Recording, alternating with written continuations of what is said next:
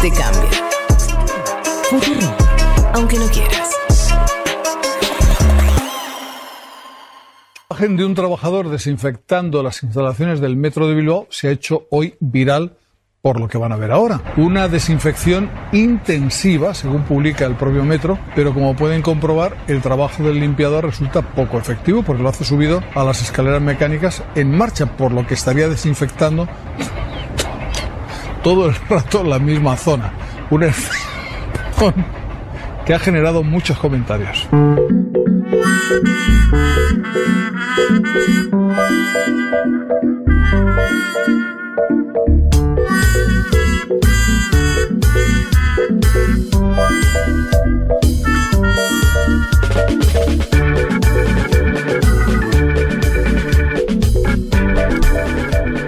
Yo me reí fuerte cuando vi el video. Yo no sé si sin, sin imagen te terminas de dar cuenta, pero básicamente hay un. eh, un tipo todo, todo vestido al estilo pandémico. ¿no? Con- Astronauta. astronauta total, con el típico palito que se usa para desinfectar lugares. Claro. Desinfectando el metro en Madrid. Pero claro, él se subió a las propias escaleras del subte y iba tirándole a, em, a los laterales de la escalera. ¿Cómo se llama? Donde te agarras. eh, donde pones las manos. Sí. Sí. El problema es que si Las ustedes recuerdan. barandas, señores, las barandas. Las barandas. barandas, perdón, no la palabra. Si ustedes recuerdan cómo funciona la Sí. baran- una, una escalera mecánica, se darán cuenta que conforme vos subís, no, eh, la baranda te acompaña. Por lo tanto, si vos estás todo el tiempo fumigando mientras subís esa baranda, estás fumigando el mismo lugar. ¿Se entiende? No, no estás limpiando. Pero, o sea, pero vuelve o no. No, bueno, ¿ves? Eh, Ahí está. El Leti hubiera Intento cometido después- y- el mismo error que el, que el Estaría compañero que estaba limpiando. ¿Qué le pasó el- al conductor que se tentó? Y, es que era, por eso te digo, si vos ves la imagen, eh, un poco te reís. O sea, porque él tenía que contar la acción y en el momento. Nada, bueno. es- Decís qué boludín. claro. Este, un poquito chiste gallegos a mí me, me- me retrotrajo esa idea de. ¿Vieron? Esos tiches. ¿Cómo hace un gallego para cambiar una Sí. lamparita? Llama tres para. Bueno, todo ese tipo de cosas. Eh, este, pero no hago chistes gallegos. Eso no está bien, Basti. Eso te iba a decir. Yo sabía que vos. Fue, fue además Ah, impulsado. fue, fue además impulsado por otras colectividades para hacer burla a los gallegos. Y yo voy a defender siempre a mis abuelos, ¿no? Que han venido de la Galicia. ¿Cómo es eso, Eh, Juanma? ¿Vos sostenés que la cuestión de decirle chiste de gallegos, o sea, a- apuntar a una de las nacionalidades españolas fue a propósito? Sí, claro, pero no me cabe la menor duda. ¿Por qué? ¿Por otras colectividades españolas? ¿Por otras nacionalidades? No, no, no, por, ¿Por, los otras catalanes? ¿Por los eh, vascos? A ver, si nos metemos en el, en el cachengue español, puede ser por otras colectividades, otras eh, comunidades autónomas. Si me meto en la discusión de los emigrados a la Argentina, creo que los tanos han jugado un papel ahí fuerte. Ah, linda esa interna. Ya no se puede decir nada, ¿viste? Siempre se ofende a alguien. Sí, pero igual, ¿se acuerdan que hasta 10, 15 años los chistes de gallegos eran todo el tiempo? Sí. Ahora no, no escuché Sí, nunca bueno, más. los ligas de Por Pepe- suerte, digo, ¿no? De Pepe Muleiro estaban, esto. tipo, la mitad eran chistes de gallegos. Sí. Eran graciosos. Eran muy buenos, sí, sí. Era- estaban, estaban bastante buenos. Fede está con los tanos. Eran Sí. graciosos. Eh, Fede está a dos minutos de contar un chiste gallego. Sí, no, sí, sí, no. que lo sois muy malo contando chistes. No, no, pero, pero yo sabía, claro, vos, vos, este, Juanma, como descendiente directo de gallegos, ¿no? Lo decís también. Sí, claro, pero se apuntaba a la subestimación de un pueblo a través de los chistes. Bueno. No, total. La- No, pero es, verdad, No, porque yo digo, me acuerdo cuando era es- chica pensabas eso, ¿no? Como sinónimo medio de, de tonto, de hacer una muy- tontera, un gallego. Sí, en realidad Si también es verdad que. Sí, perdón. Si uno, si uno mira los PBI de los países, no, muy tontos no son. Claro. Bueno, Eh, ¿Por qué? ¿Por qué tenía que decirlo? yo me quedo, me quedo con algo que no tenía idea, que nunca le había pensado de ese lugar, que es la interna ítalo-galega ¿eh? sí, en la Argentina. Acá incluso dos equipos grandes del ascenso, históricos, el Deportivo Italiano y el Deportivo Español. Deportivo Español que tuvo mucho tiempo en la primera división. Yo no sé si te acordabas, vos, Sí, Vázquez, claro, en los 90 era un equipo importante, sí. Pero iba a la boca y ganaba, Sí, sí. eh, eh, competitivo. Y sigue, ese, ese sigue siendo el clásico. Estaría bueno organizar algo de las colectividades, ¿no? En, en- en nuestro programa, a ver si podemos hacer algo. Al menos comida, ¿no? Dale, Un dale. canje de comida. Y si no se puede, hacemos una sección de chistes de gallegos o no. No, eso, no. que estamos defendendo o direito a ser livre. Uma rígida política de controle da natalidade. I asked one of the top people in China. I'm going to deliver Brexit. Dicen que yo soy el presidente pobre. Pobres son los que quieren más. The International Monetary Fund is also. Nuestra gran nación, que viva México.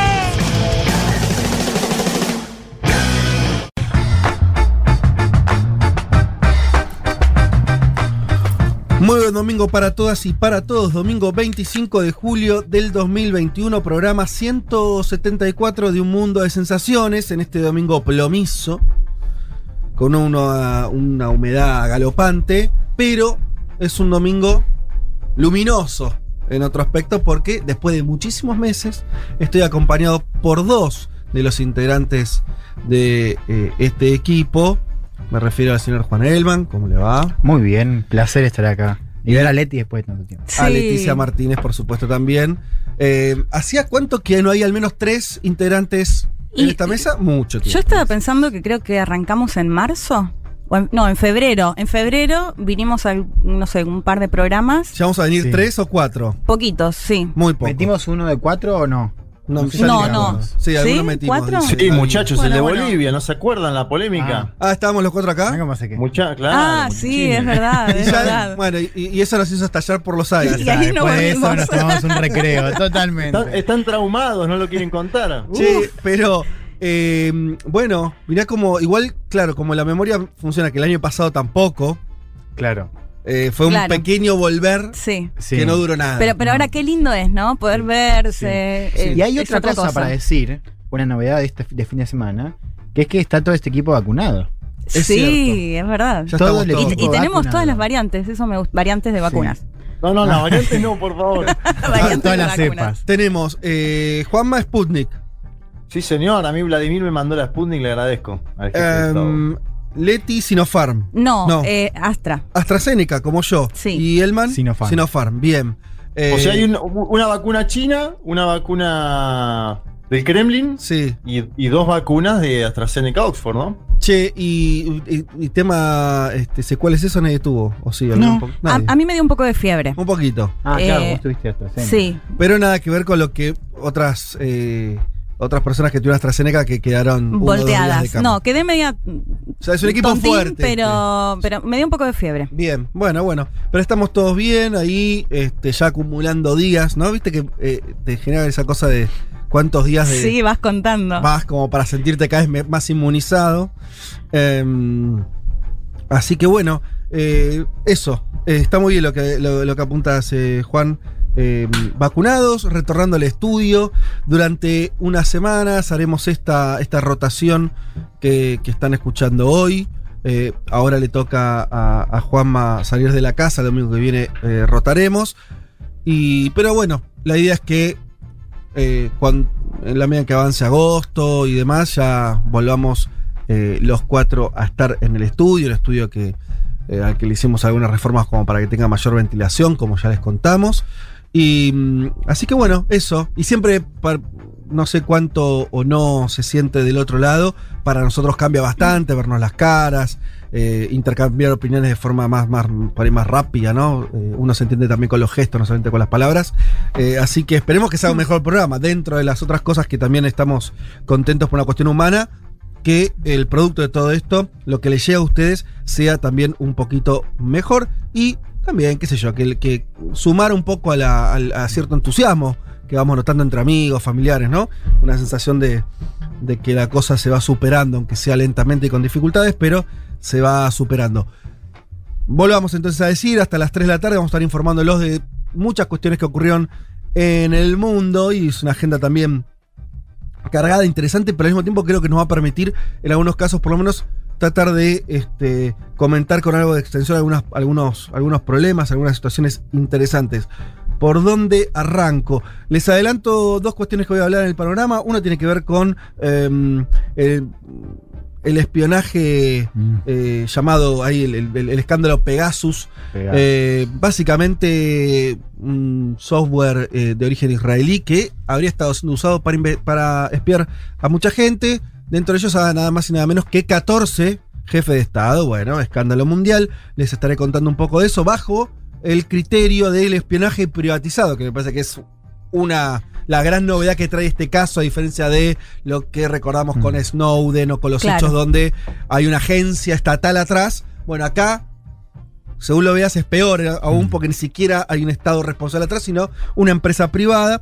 Eh, y el otro tema que particularmente a mí me interesa mucho y lo, traté de pensar, veremos cómo sale la, la- reflexión, que tiene que ver con el famoso viaje de, los tres jinetes del apocalipsis, me refiero a, Bezos, a, Elon Musk y, a Richard Branson, que, eh, bueno, el, el único que todavía no viajó es Elon Musk, los otros dos ya, ya fueron eyectados hacia el espacio, fueron, volvieron sanos y salvos. Que, Eh, que mientras una ahorra y ahorra para poderte pagar un pasajito en avión, ellos van al espacio Claro. en Claro. 10 minutos y vos, vuelven. vos ¿no? tratás de irte en un Pero en- bueno. en, micro a Córdoba. Claro. Eh, Al menos eh, Besos le agradece a los trabajadores de Amazon que le pagan el viaje. Claro, ¿no? Es un- que agradecido, ¿no? gesto, Hay- que Un buen decir gesto, que es un. Un buen agradecido. gesto de Besos agradecer a los trabajadores Sí. que le pagan. Bueno, vamos a pensar esas palabras de besos que fueron también. Yo te digo, para mí esa frase. Viste que hay frases que a veces. Esa frase es importante, ¿viste? Hay, mucho ahí que dice en poquitas palabras. Bueno, Sí. vamos a tratar de pensar eso. Por lo menos me interesa que, que lo charlemos un poco. Em, bien, nos vamos a, a cuestiones también de coyuntura. Elman, nos vas a hablar de, mm, de algo que tam- no sé si era esperable o no, pero eh, el gobierno de Biden, lejos de ir para atrás por ir con las sanciones, está eh, frente a Cuba con una posición más cercana a Trump que a Obama. Total, sí, bueno, nos vamos a meter en un tema que quedó flotando la semana pasada, que es, bueno, cómo está mirando la administración Biden a este conflicto de la isla con sanciones que se anunciaron esta semana y que marcan, como decís vos, no solamente una continuidad con las políticas de Trump, sino también, quizás, nos vamos a preguntar, una profundización, ¿no? De ese bloqueo, esa postura más radical hacia la isla. Vamos a repasar también qué factores explican. Esta posición dura de Biden muy distinta eh, de la de Obama un horizonte que tampoco promete moderación a futuro y vamos también a escuchar cuáles son esas voces que están fijando ese debate, voces republicanas, Mm. pero también demócratas. A pesar de que hubo una campaña de, de a- a- a- artistas, eso de las últimas horas que vi en, en Estados Unidos, ¿no? A favor de el fin del embargo. Hmm. Muy fuerte, muy, muy cool. No Sí, no, no estarían teniendo mucho peso en Washington. Bien, bien. Em, Juanma, vamos a hablar también de un, gran tema de esta semana que tiene que ver con finalmente el nombramiento este, de, em, de Castillo como próximo presidente de Perú y ya se empieza a dibujar, ya se empieza a responder la pregunta de, bueno, ¿qué, está bien, llegaste a la presidencia, ¿qué pasa ahora? Sí, señor. Eh, Pedro Castillo fue proclamado electo presidente de Perú esta misma semana por el Jurado Nacional de Elecciones. Se tomaron su tiempo los muchachos, ¿no? Oh, Eh, más de un Me- mes. un mes y eh, pico, ¿no? Más Sí. de un mes y medio. El 6 de junio fue la elección. Acuérdense ustedes, fue la elección el Mes y 6 de junio. Estamos en 25 de julio Sí. ahora. Pasó en la semana. Y Castillo asumirá el día 28. Vamos a trabajar varios temas. ¿Qué pasará con la Asamblea Constituyente? ¿Qué pasa dentro de Perú Libre? ¿Cuál es el debate dentro de Perú Libre? ¿Cómo puede ser la economía de Pedro Castillo? ¿Cómo fue su encuentro con Francisco Sagasti, el presidente actual de Perú? Y tenemos definiciones de Castillo esta semana bastante claritas, ¿no? Diciendo, eh, ayúdenos a gestar el, el verdadero modelo peruano. No somos ni chavistas ni comunistas. Bueno, ahí está, el profe Castillo, el maestro Castillo, veremos cómo le va, cómo le va yendo. Eh, yo ya ya tengo estoy- insultos de la, tengo insultos de descendientes de italianos a mi teléfono. No, porque- Oh. Claro, y bueno, vos jugaste fuerte. Vos Bueno, yo jugaste dije, fuerte. creo que, creo que puede haber venido algo de ahí, dije. Porque es la otra co- gran Ah, eh, está reculando. comunidad. Creo. No, está bien, pero está bien. No, yo, no, no. yo te, te banco No, en el sentido estoy de que. diciendo, estoy diciendo vinieron de ahí los tiros.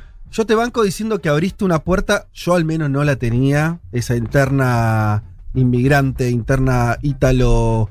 No española, en este caso más, más precisa, ¿no? Ítalo-gallega. No, Eh, pero era contra interesa. toda la comunidad española. Ah. ¿vos O sea, decís?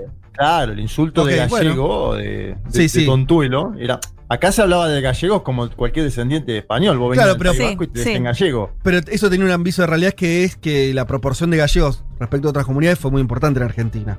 Sí, señor. Eh, así que bueno, bueno, eh, Como napolitano de Tano, ¿no? ahí va.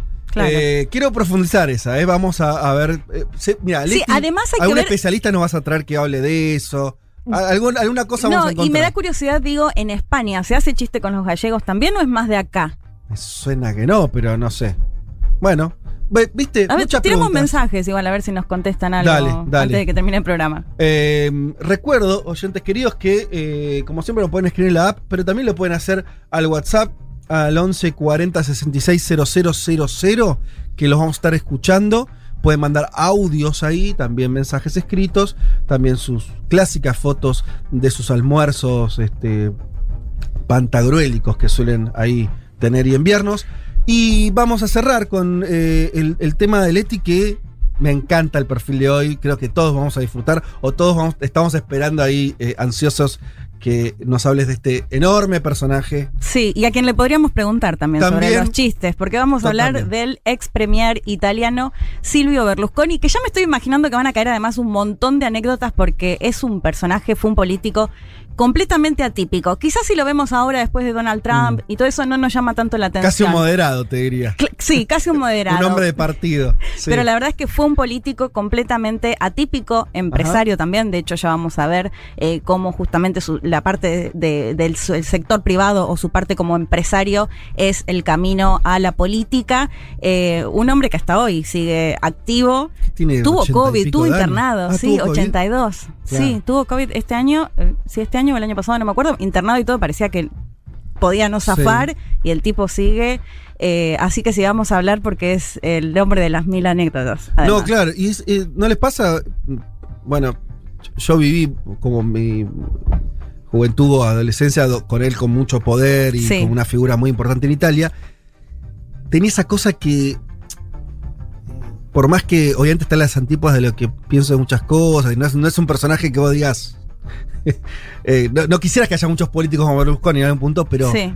es un. tiene un magnetismo el tipo. O sea, es muy difícil que te caiga mal. No, y es tremendo el vínculo que generaba No, con otros mandatarios. Claro, pero de Putin, a. Bush, a Putin, a pero Bush ves las fotos y son una pareja que se ama. Sí, sí, sí. sí. Eh, con Putin, con Gaddafi, que vamos a hablar porque fue una parte bastante Mm. importante de la relación de Italia con Libia, y con Bush.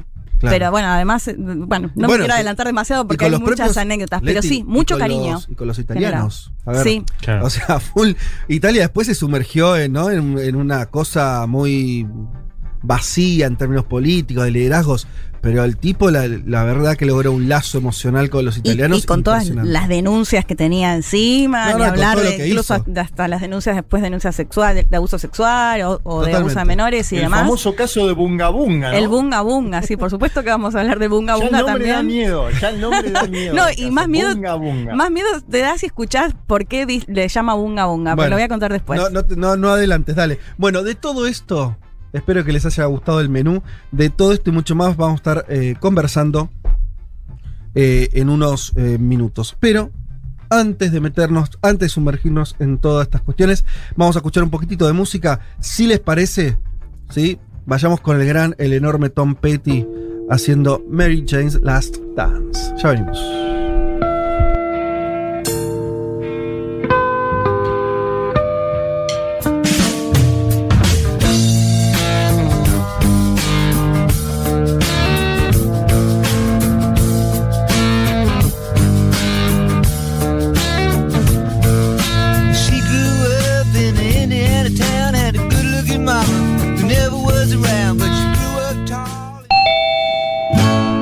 En Canadá, la esperanza de vida de los indígenas es nueve años menor al promedio nacional.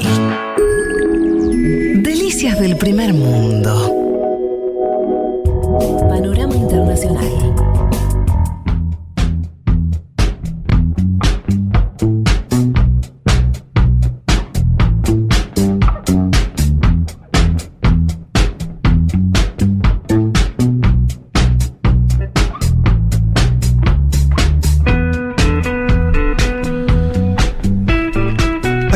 Entonces para arrancar con eh, el panorama. Vamos a, comentar básicamente un par de noticias, después si nos queda tiempo tiraremos algunas más. Eh, les decía que esta semana se habló muchísimo del escándalo Pegasus.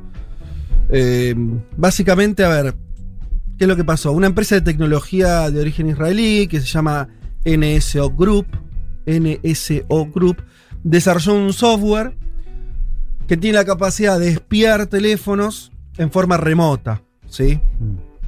Eh, el- Pe- Pegasus, eh, saben que es el, el nombre del caballo alado de la mitología Claro, por griega. eso justo dijiste Pegasus y después hasta los unicornios y los jinetes y fue como, Sí, ¿no? total. Hay como una unicidad ahí. Hay toda una cosa de dioses.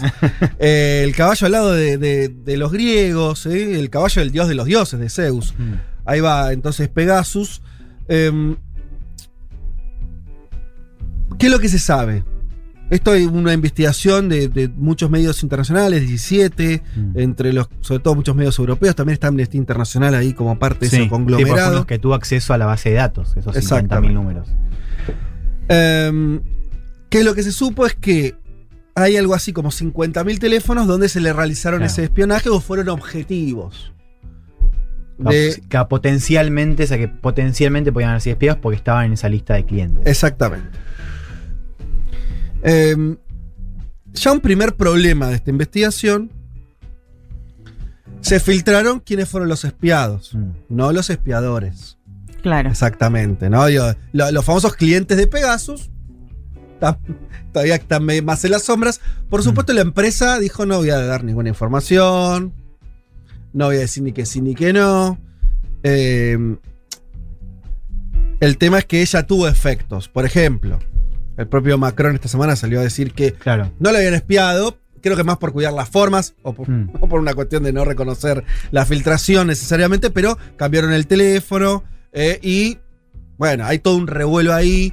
Eh, uno de los países más, eh, eh, más en el foco de esto es México. Claro. México es el que más números, o sea, el, el gobierno de México es el que más números tenía en esa lista de 50.000. Tenía aproximadamente 15.000 números. Una locura. Sí. Mm. Eh, y también muchos países de Medio Oriente, ¿no? Las monarquías ahí con sus Sí. eh, Emiratos estructuras. Árabes también fue uno de los top 3 de gobierno. Se sabe igual, Fede, ¿no? Los, ¿Qué países fueron los que llevaron adelante estas.? Porque ahí vos, vos decís, no se sabe quién llevó adelante las investigaciones. No, yo les digo que Eh. los clientes de la empresa, Sí. la empresa no, no, te- no, no, no, no Y no, reconoció. no lo va a vender, obviamente. Ah, bueno, NSO, bueno, Group, NSO Group no va a identificar a los gobiernos. Ahora, si Andrés Manuel López Obrador dice, me espió Peña Nieto, Sí. Bueno, es que el Ese- caso de México iba a contarlo porque es el único que sabe un poquito más, un poco, con un poco más de detalle, porque está la compra estatal.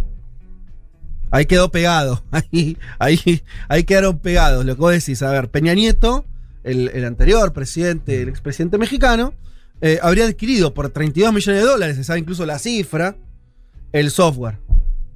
A O sea que ahí sí sería espionaje ya por parte del Estado. En bueno, el caso utilizando mexicano. una herramienta privada. Sí. No, no utilizando un canal eh, eh, lógico que es, es los propios servicios de inteligencia mexicanos, ponerle. Claro. Sino que están importando, comprando un servicio. Pues ni siquiera, o sea, se compra el servicio de esto. De hecho, una de las cosas que se sabe es que la empresa Mm. se reserva el derecho a que vos no puedes espiar, más por decisiones de la empresa. Claro. Ahora contamos Ahora, un par de cuestiones. según el Guardian, Sí. digo, el, el- el grueso de los clientes, o la totalidad, son clientes estatales. La diferencia está en si son, o sea, qué área del gobierno. O sea, la mayoría son eh, eh, departamentos de inteligencia, después tenés ramas de agencias digo, normales del Estado, y después las Fuerzas Armadas, ¿no? Digo, Sí. acá en América Latina tenés también ahí. Que hay que Pero ver- Son cuentas estatales, digo, eso es. Sí, pero, fíjate cómo es el caso de México, es interesante. Por el caso de México, la, la noticia bomba, lo que anticipaba Juanma, es esto, bueno, y, y- y López Obrador, el actual presidente, diciendo, che, me estaban espiando, eh, eh, el, el- el expresidente, también espiaban a una de- a la jefa de, la que es la jefa de gobierno de, del- de- de Ciudad de México. Claro, Sheinbaum, sí. Y Bueno. también periodistas. Claro. Periodistas, toda una, una serie de. Bueno, no, y la, fa- la familia de AMLO. La Eh, familia no de sé si- AMLO. no- o sea, la, la esposa, los hijos y el cardiólogo de Andrés Manuel López Obrador. AMLO tuvo un infarto de miocardio en el año 2013, tiene un cardiólogo. El teléfono del cardiólogo estaba pinchado. Tremendo. Bueno, ¿cómo fue la operatoria? Lo que se sabe en México es, decía, el gobierno mexicano, entre comillas, comprando esto, pero ni siquiera de forma directa, a través de una empresa fantasma. No es que ni siquiera que el Estado mexicano había comprado los servicios de NSO Group en, con sede en Tel Aviv y los papeles arriba de la mesa. Olvídate que no fue así. 50 empresas fantasmas en el medio Claro. para encubrir. ¿Se entiende? Sí, sí, A lo que nunca es- llegás a la. a lo que no es una política pública esto. ¿Entendés? Cuando, o una política de Estado. ¿sí? Está lejos de ser un, un servicio de inteligencia de un país haciendo cosas malas o buenas. Después la podés discutir. Es otra cosa. esto. Claro, sí, sí. Y también la función, ¿no? Digo, porque el, el software, según decía NSO, era exclusivamente para eh, traquear actividades de eh, sospechosos de terrorista, de terrorismo o actos criminales, lo cual también es discutible, ¿no? Desde otro punto de vista. Pero lo que estamos viendo acá es cómo había teléfonos que no tienen absolutamente nada que ver, digo, de presidentes hasta periodistas, Claro. hasta Bueno, opositores, hasta cardiólogo del presidente de México. Ahí llegaste a lo que yo quería pensar un poquito, que es. Uno se va acostumbrando a cosas. Pero la verdad es que vos tenés una empresa privada israelí Hmm. o sea, una, ¿no? Eh, teniendo influencia política en México. Porque eso es lo que pasa al final. Yo te digo, o sea, eh, a lo que voy es, lo- lo- Mm. eh, todavía es muy opaco el Mm. funcionamiento de esta empresa. El propio gobierno israelí la está todo por ahí encubriendo. Ahora, Sí. dos o tres cuestiones. Ah, esto, tiene una, esto tiene muchos años ya. Del 2016 se supone que está eh, operativo Hmm. que este software existe, se utiliza, se vende, se compra. Eh, el Estado, por lo menos se sabe que lo- lo- los gobiernos israelíes, el gobierno israelí no puso ninguna traba ni ninguna eh, ningún control. No, no, sobre- eh, en- fue peor, porque incluso, según algunas notas que salieron, el gobierno de Israel en, eh, o sea, tenía poder de veto sobre los clientes que comerciaba. Ah, claro, a este no. A este no lo por ejemplo. O sea, básicamente, y funcionaba también como casi, en algunos sentidos, como un brazo. Digamos, En el peor de los una- casos, Claro, bueno, por más que sea un- un- una empresa todo, privada. Pensamos en Medio Claro. Oriente, en zonas de influencia. de- Claro. sí, de Israel hecho no lo habían espiado también hasta Khashoggi, el periodista saudita. Bueno, lo digo de otra Que manera. después es de otra asesinado. manera. Israel usó esto como herramienta diplomática. Claro. Bueno, a lo, a lo que voy es, una parte de esto, a mí lo que, lo que más me preocupa por servicio de inteligencia actuando fuera de sus fronteras, pasa hace mucho tiempo, Sí. los servicios secretos israelíes actuando fuera de su país, Sí. bueno, es obviamente, la CIA, lo que quieras. El condimento de lo privado, de lo privatizado, para mí no es un detalle acá, que puede parecerlo, puede parecer como... eh, porque también di- dibuja, me parece, un, un problema de, de- de gestión política. Ahora el famoso ¿quién se hace cargo de esto? No hay una respuesta. No es que el gobierno israelí salió espantado de dar explicaciones. No, bueno, es una empresa, digo, ¿entendés cómo es- existe esa cobertura? La propia empresa diciendo esto que decía Juan, que es un poco gracioso. Hay declaraciones, le hicieron, le habían hecho ya, ya hace unos años a eh, un periódico alemán, 18, eh, dijeron desde la empresa NSO eh, que ellos em, impedían el uso del servicio si tenían constancia de que era, iba a ser para violar los derechos humanos.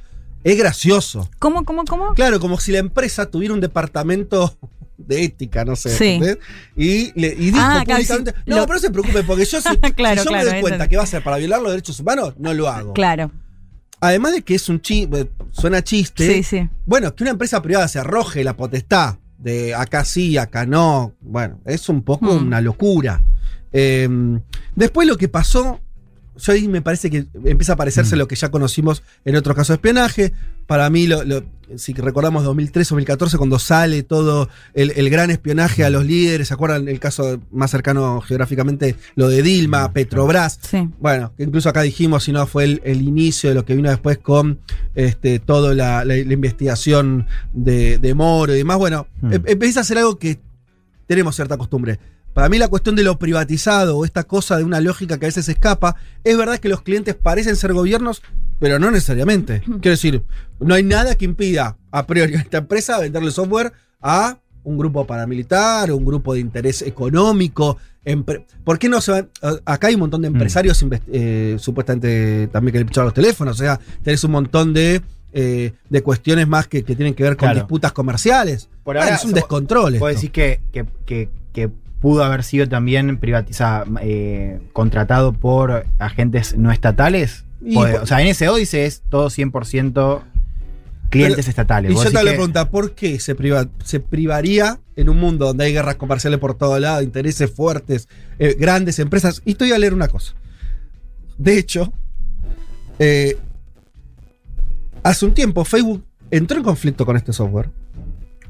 Y pues, hay un detalle técnico acá que es que parece que este software funciona mejor con iOS que con Android. No sé si leyeron eso. Claro, sí. Eh, tiende a espiar más gente con iPhone.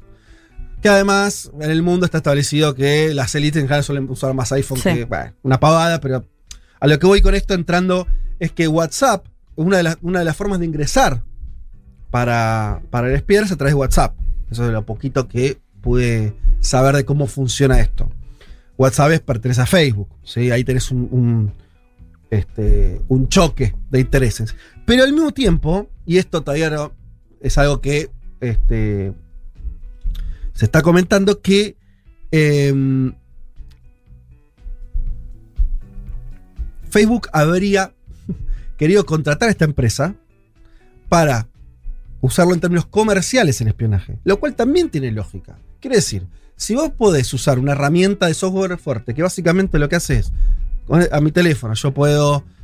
Hoy el teléfono de cada uno es una extensión de sus emociones, de sus Todo. de su, bueno, de su trabajo, todo. No es el teléfono, no tiene nada que ver con, eh, eh, no sé, la Stasi, ¿no? La década del 60 que te espiaba un teléfono. Claro, lo, que, com- lo que decías. Exacto. Acá todo, porque estás buscando es hasta lo que querés comprar, cómo te sentís que le contás a alguien, absolutamente todo. Sí, imaginémonos teléfonos de personas importantes que están decidiendo un montón de cosas. Sí. No, no el tuyo o el mío. sí, sí, que hablamos con un amigo. ¿no? Pero entonces, eh, eh, también hasta suena lógico el reverso de esto, que es que incluso una empresa como Facebook estuviera tentada a utilizar esto- un servicio como este. A lo que voy con esto es, me parece que el- sobre todo el no control estatal, o que, se- o que no sean los estados de último los que cometen Claro. hasta los delitos, me parece que es una frontera Claro, que yo- es, verdad lo de eso de la falta de control. Yo creo que también lo que estamos viendo es también un poco lo contrario, que es, en realidad, digo, esto se hizo con supervisación de, de Israel, digo, en el sentido de, por ejemplo, para exportar las licencias a cada una de estos en contratos, como se- en Israel se computa como em, material de, como armamento, esto tenía que ser aprobado por el Ministerio de Defensa. O sea, todo lo que pasó acá fue aprobado por el Ministerio de Defensa de Israel. Vamos a ver cuánto reconoce el gobierno de Israel esa situación. Ojalá. Vamos a ver cuánto. No, pero pasó, a eso voy, digo. Sí, sí, está bien. Tampoco sabemos si son todas las ventas. ¿Por qué? Porque lo dice quién. Para, La y, empresa. y- y por otro lado, no sé, quizás es mucha peli, pero también cómo juega la extorsión ahí, ¿no?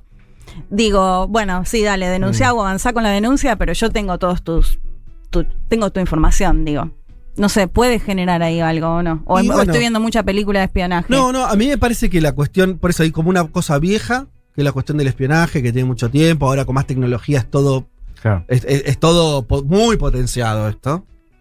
Pero es algo que viene de Snowden, viene de. No, vi- viene ya, estamos un tiempo con esto. Y otra cosa es. Si, so- si los estados tienen la manija de esto, no. Yo me hago la pregunta, no lo tengo la respuesta tan clara, no, Mm. no sé. Me, me parece que hay indicios de que hay. Y si lo unimos al poder que van teniendo algunas empresas de tecnología, que sabemos que escapan a los poderes del Estado. Sí. O sea, Zuckerberg se le para de manos a lo- al, al gobierno de Estados Unidos. No es que. Después veremos quién gana. Pero el intento lo hace el tipo, ¿no es cierto? Es decir, vos la regla no me la fijás a mí. En términos de libertad de expresión, en términos de que es. Bueno, debate que estuvimos viendo hace poco. Mm. Eh, Google lo qué, ¿no? mismo. ¿Eh? Y Lo de los estados igual es, eh, lo- es, es frondoso lo de los estados. Digo, menciono un caso particular, 2018, el príncipe heredero saudita Mohammed bin Salman, aquel que, eh, bueno, le dio la mano a, Sí. a Vladimir Putin en el G20, Ajá. le, ese tipo lo hackeó a Jeff Bezos, la persona más importante de este planeta, en 2018, a Sí. través de WhatsApp, con este mismo sistema, ¿no? Aparentemente de acuerdo a lo que conocemos. Y después lo otro que me parece, a ver si están de acuerdo, Mm. hay una debilidad grande de Europa en todo este escenario. Debilidad grande, digo. Primero que nunca se conocen filtraciones a grandes políticos y líderes en los Estados Unidos de América, jamás.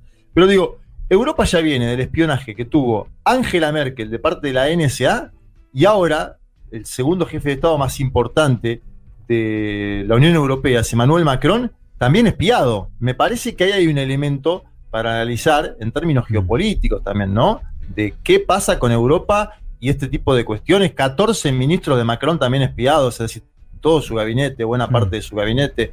Eh, ha- hay, hay ahí algo interesante como para pensarlo, ¿no? ¿Qué sucede con Europa y con el espionaje en este momento histórico? También fueron in- investigados el director de la OMS, Tedros Adhanom, Charles Michel, que es el presidente del Consejo Europeo, y dos personas ce- cercanas a, a Jamal Khashoggi, ustedes lo mencionaban, que es el periodista asesinado en el consulado de Arabia Saudita en Estambul. Me parece que es de muy, de muy grandes dimensiones el escándalo para lo que se habló, ¿eh?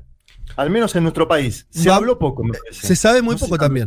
Quiero decir, veremos cuánto se sabe. Efectivamente, estamos a- eh, volvamos a decir, es una lista de objetivos. eh, qué espiaron, qué no. Hmm. El, Claro. el rol del, de del Estado de Israel. A todo esto, cómo viene la legitimidad de Israel, ¿no? Viene, viene complicada No, pero últimamente. se- la está sacando arriba también el gobierno de Israel Bueno. en todo el. En todo, y yo pensé también lo barato, digo, ¿no? El caso de Macron, según eh, las, las- las notas que salieron explicando eh, el- ese rastreo, digamos, de Macron y los ministros, era presuntamente el gobierno de Marruecos. No digo también lo barato que digo, para Ah. vos comparás Marruecos con Francia. digo, Totalmente. tipo, eh, espiando al presidente de Francia, ¿no? Digo, también lo barato para, para estados, digo, de Mm. capacidades medias, bajas.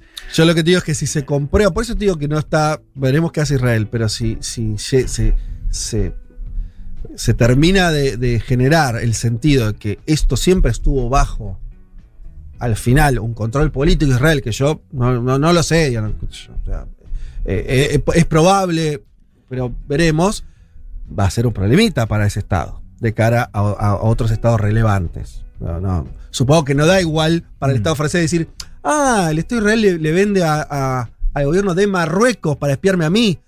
Quiere decir, hay una, toda una cosa, un desorden ahí. Hay un O desorden. sea, a Sí. nivel diplomático decís que va a impactar. Sí, Mm. qué sé yo. Porque Bueno, en realidad de- de Israel, que lo mencionábamos antes, ¿no? Incluso los agentes de inteligencia operando Mm. en otros países, o sea, cuestiones que superan absolutamente todo y no pasó Bueno, nada. igual fíjense también ahí la trama geopolítica, es verdad que diplomáticamente hay algo, pero eh, ¿cuáles son los- digo, los- de la lista de clientes que tenemos, que son 10, 12 gobiernos, cuáles son los que más aparecen? Digo, el caso de México es el caso que más aparece, Sí. pero vamos a decir dos, Marruecos y Emiratos Árabes Unidos. Digo, Sí. ¿Cuáles fueron los últimos, digo, de los últimos cuatro países de Medio Oriente que normalizaron sí, relaciones la relación diplomáticas con Israel? ¿Cuál fue el gran país para Total. Emiratos Árabes? De hecho. Marruecos fue uno de los, para mí, de- uno de los más llamativos, ¿Y ¿no? Porque después ese los otros eran del ¿Y- Golfo. ¿Y, quién, aprosó- y quién estuvo detrás? Estados Unidos, digo.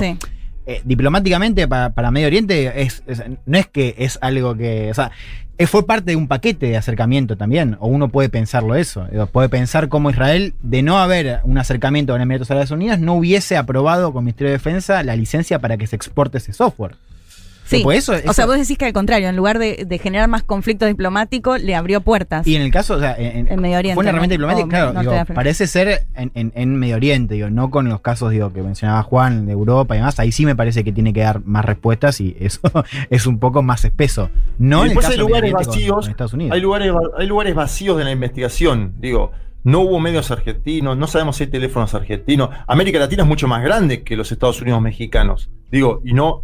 Eh, en Brasil, por ejemplo, ¿no se espió a nadie en Brasil con este tipo de software? ¿De verdad pensamos eso? Me parece que hay muchos puntos que todavía no salieron a la luz o que, bueno, saldrán más adelante, se investigará. Pero me parece que para América Latina hay muy poca información, muchos. No sé si están de acuerdo Sí. ustedes en eso. Em, veremos, yo me quedo por ahora con, con- con este interrogante y me quedo también con algo que, alguien cataloga así como que estamos viviendo un momento de em, lejano oeste, ¿sí? el sentido de un, medio un vale todo, ¿no? En, en este sentido, en el uso de las nuevas tecnologías, el vínculo de las nuevas tecnologías con los servicios de inteligencia, con los estados, en lugar de las empresas privadas. Suena que eso no está ordenado, chicos. O sea, suena que eso, no- por lo menos las reglas de eso. Cuando digo reglas, no son, no, es- no- no hablo de justicia, puede haber reglas que eh, establezcan la desigualdad. claro. Pero son reglas. Acá Mm. pareciera que hay un terreno todavía recontra pantanoso. Quiero avanzar para no quedarme solamente hablando de esto. Eh, vayamos a, a algo que todo el mundo vio, que tiene que ver con los famosos viajes, eh, entre comillas, espaciales. Estamos hablando, eh, decíamos en la apertura, Jeff Bezos, el dueño de Amazon, la persona más rica del mundo. Elon Musk, el dueño de Tesla, la segunda persona más rica del mundo. Y Richard Branson, el dueño de Virgin, que no es de las personas más ricas del mundo, pero tiene 5 mil millones de dólares. Más o menos tiene un vuelto como para jugar un poco. Eh, en cambio, si vos ves las fortunas de Bezos y Musk, están ahí. 170 mil millones uno, 150 mil millones otro, y Branson 5. Es otra escala. Es otra escala. De los. eh, Igual ya de está millones, como que en un número se pierde. ¿para qué Eh, tanto? para estos Eh, chiches. 5.000, claro. Sí, no, ellos está Pero claro si- que lo tienen contadito. olvídate de los millones, 150 a 5 hay una diferencia. Es otra escala. Pero, Claro, parece pobre, ¿no? total, eh, bueno, Branson, el más pobre, fue el que llegó primero. ¿sí? El 11 de Ah, bien. julio, ahora eh, hace unos días, le ganó a los otros dos. Nueve días después fue el viaje de besos. Y a fin de año debería viajar eh, el amigo Elon Musk, aunque no se sabe si él mismo va a participar del vuelo. Aunque viste cómo pasa con las competencias. Una vez que los otros dos viajaron, Y claro, si te vas a quedar abajo. ¿por qué no va a ir? No, ¿cómo- ¿Por qué no va a ir? O le dio cagazo también.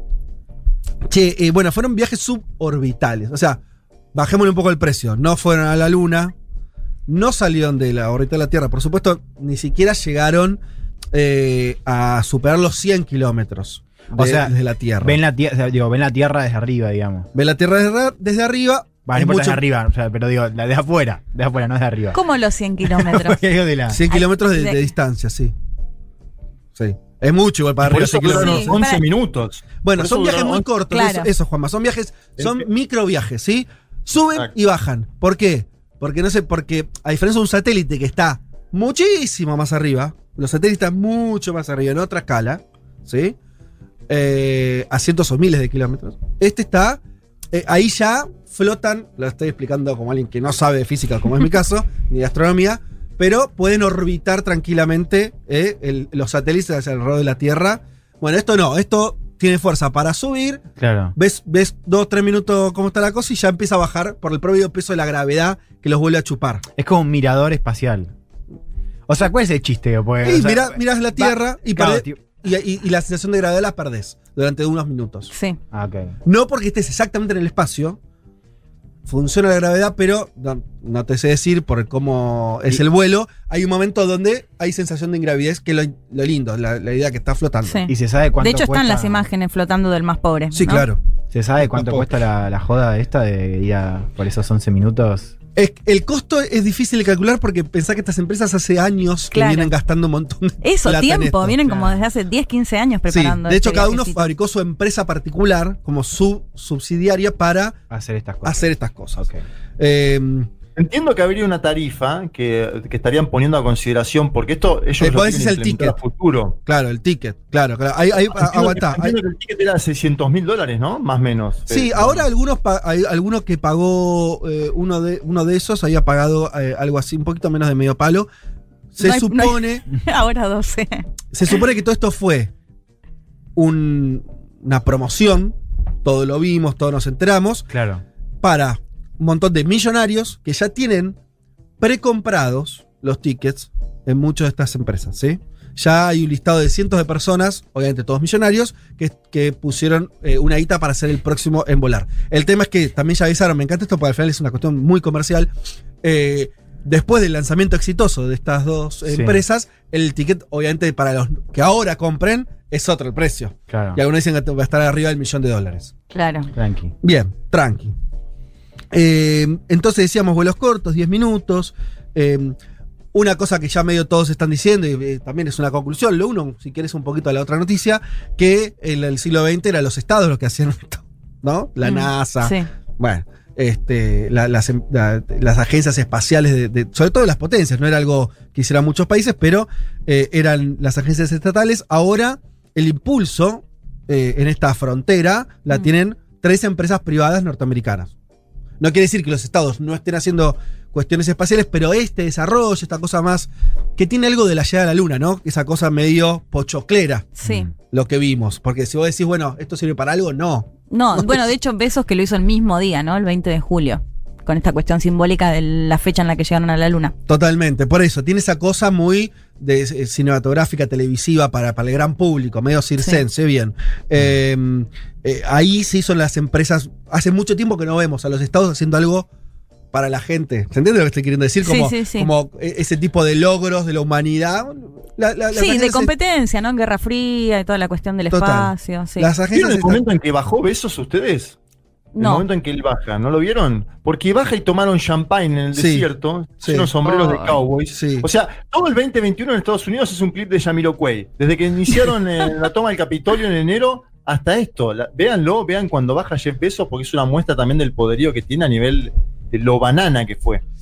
Bueno, eh, creo que tenemos el momento de escuchar el famoso audio de Jeff Bezos, que para mí es uno de los audios políticos más importantes.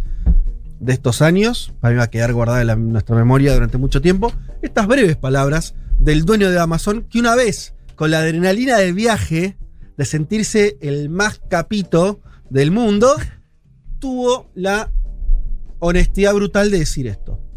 And then I also I want to thank uh, every Amazon employee and every Amazon customer because you guys paid for all this. So seriously, for every Amazon customer out there and every Amazon employee, thank you from the bottom of my heart very much. Bueno, ahí decía básicamente, ¿qué me llama la atención o, o qué me parece brutal de esto? Obviamente, decir, eh, gracias a los empleados de Amazon y a los clientes de Amazon, ustedes pagaron por esto. Las risas completan la idea. Sí, total. ¿eh? Porque, ¿cómo te das cuenta que estás diciendo, al- estás gastando a alguien? Es cuando el, eh, el resto entiende el mensaje. Y esto, los. Y no estamos hablando de nosotros. Los que los, los amiguitos que estaban ahí se cagaron de risa diciendo, ah, los estás delirando, sos. Sí, pero, pero pijudo". para mí él lo hace sin registrar, justamente, Bueno, ¿no? No, no sé. A mí ya no me importa la psicología de beso, porque por ahí es lo que dice. No, pero me, Juanma. me parece que justamente es la estrategia, no registrar eh, que justamente es real que se lo pagaron sus empleados, ¿no? Que después Pero salen a decir, bueno, nos pagan Estrategia poco. no registrar, no entiendo. Claro, eh, que, que su estrategia me refiero a que actúa de esa forma, ¿no? Fingir De, de demencia. no decís que registrar. Besos finge demencia como manera para seguir actuando como actúa y sin. No, como que tiene completamente naturalizado, que está Ah, bien sí. que los empleados cobren dos mangos y son los que finalmente le terminan pagando este viaje. Totalmente. Pero más allá de lo que quiera besos o no con esto, es lo que hizo. Lo dijo, Sí, la sí. gente se rió, el hecho político quedó. O sea, todo el mundo habló de esto. La política norte- norteamericana, vos al, al minuto tenías un montón de gente expresándose muy incómoda con esto que dijo Besos. Eh, que se completa, está bien lo de Juanma, lo, de- lo del champagne, o sea, hay una imagen, ¿no? De, de, de Roche, Muy y yo qué menemista. sé, muy menemista.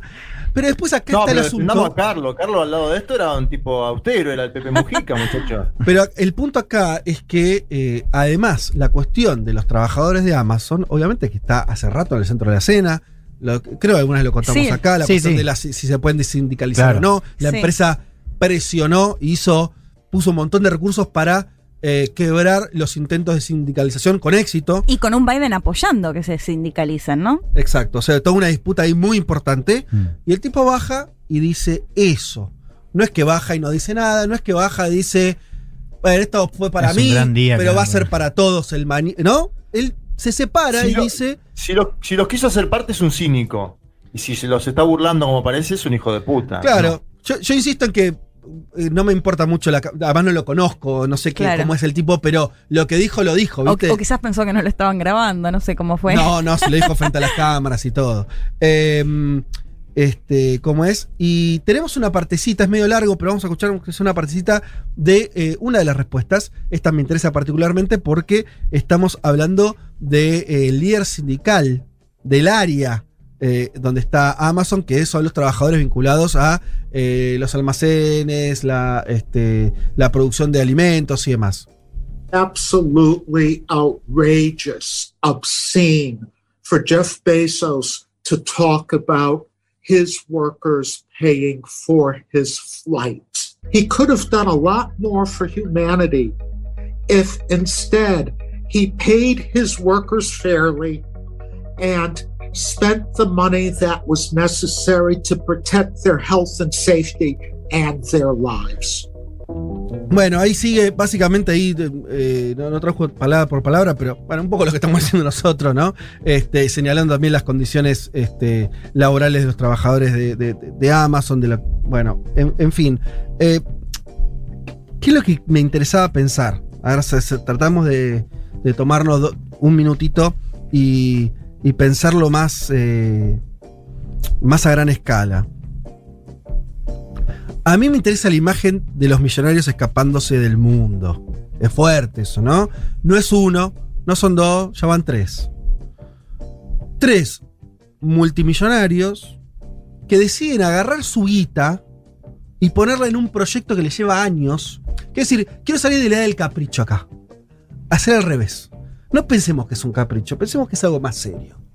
Porque nadie invierte tanta plata de tu propio capital Es con la de ellos, para decirlo, ¿no? Claro. El- el No creemos liberal, en la historia. Ay, siempre quise hacer esto desde niño. Bueno, esa puede ser una parte, pero nadie Claro. invierte miles de millones de dólares por, Por un año. para cumplir claro, un sueño de Durante niño. años, pues esto le salió mal al principio, Sí, hicieron sí, sí. 25 naves distintas, bueno, ahora les empieza a salir bien. Eh, algo más tiene que haber. Lo que hay en términos concretos es que los tipos construyeron una nave que permite mirar el mundo desde arriba. Eh, a mí me gusta mucho un libro, se los recomiendo, de Bruno eh, Latour, que es un filósofo francés. Es un libro un poco complejo, pero que tiene unas ideas interesantes. Habla mucho de la cuestión ambiental, de pensar la tierra, yo qué sé. Y hay una cosa que me parece muy maravillosa, una idea que está ahí, que es la idea que desde que Galileo miró la luna, con, con el- la- los, los primeros lentes, eh, empezó toda una carrera, ¿no? Eh, que eh, con la llegada de la luna tiene como un punto final. Que es esta idea de el futuro ya no está en la Tierra, ¿no? Tenemos que. Tiene que haber vida en otros planetas. Tenemos esta idea muy modernista en su momento de colonicemos el espacio, vayamos Mm. hacia ahí, el futuro está allá. Que con la llegada del hombre a la luna un poco cierra ese ciclo. Y las imágenes que tenemos ahora de crisis climática es esto está, estamos mal, ¿no? Esto se está terminando. O sea, explota el planeta, vemos a dónde vamos.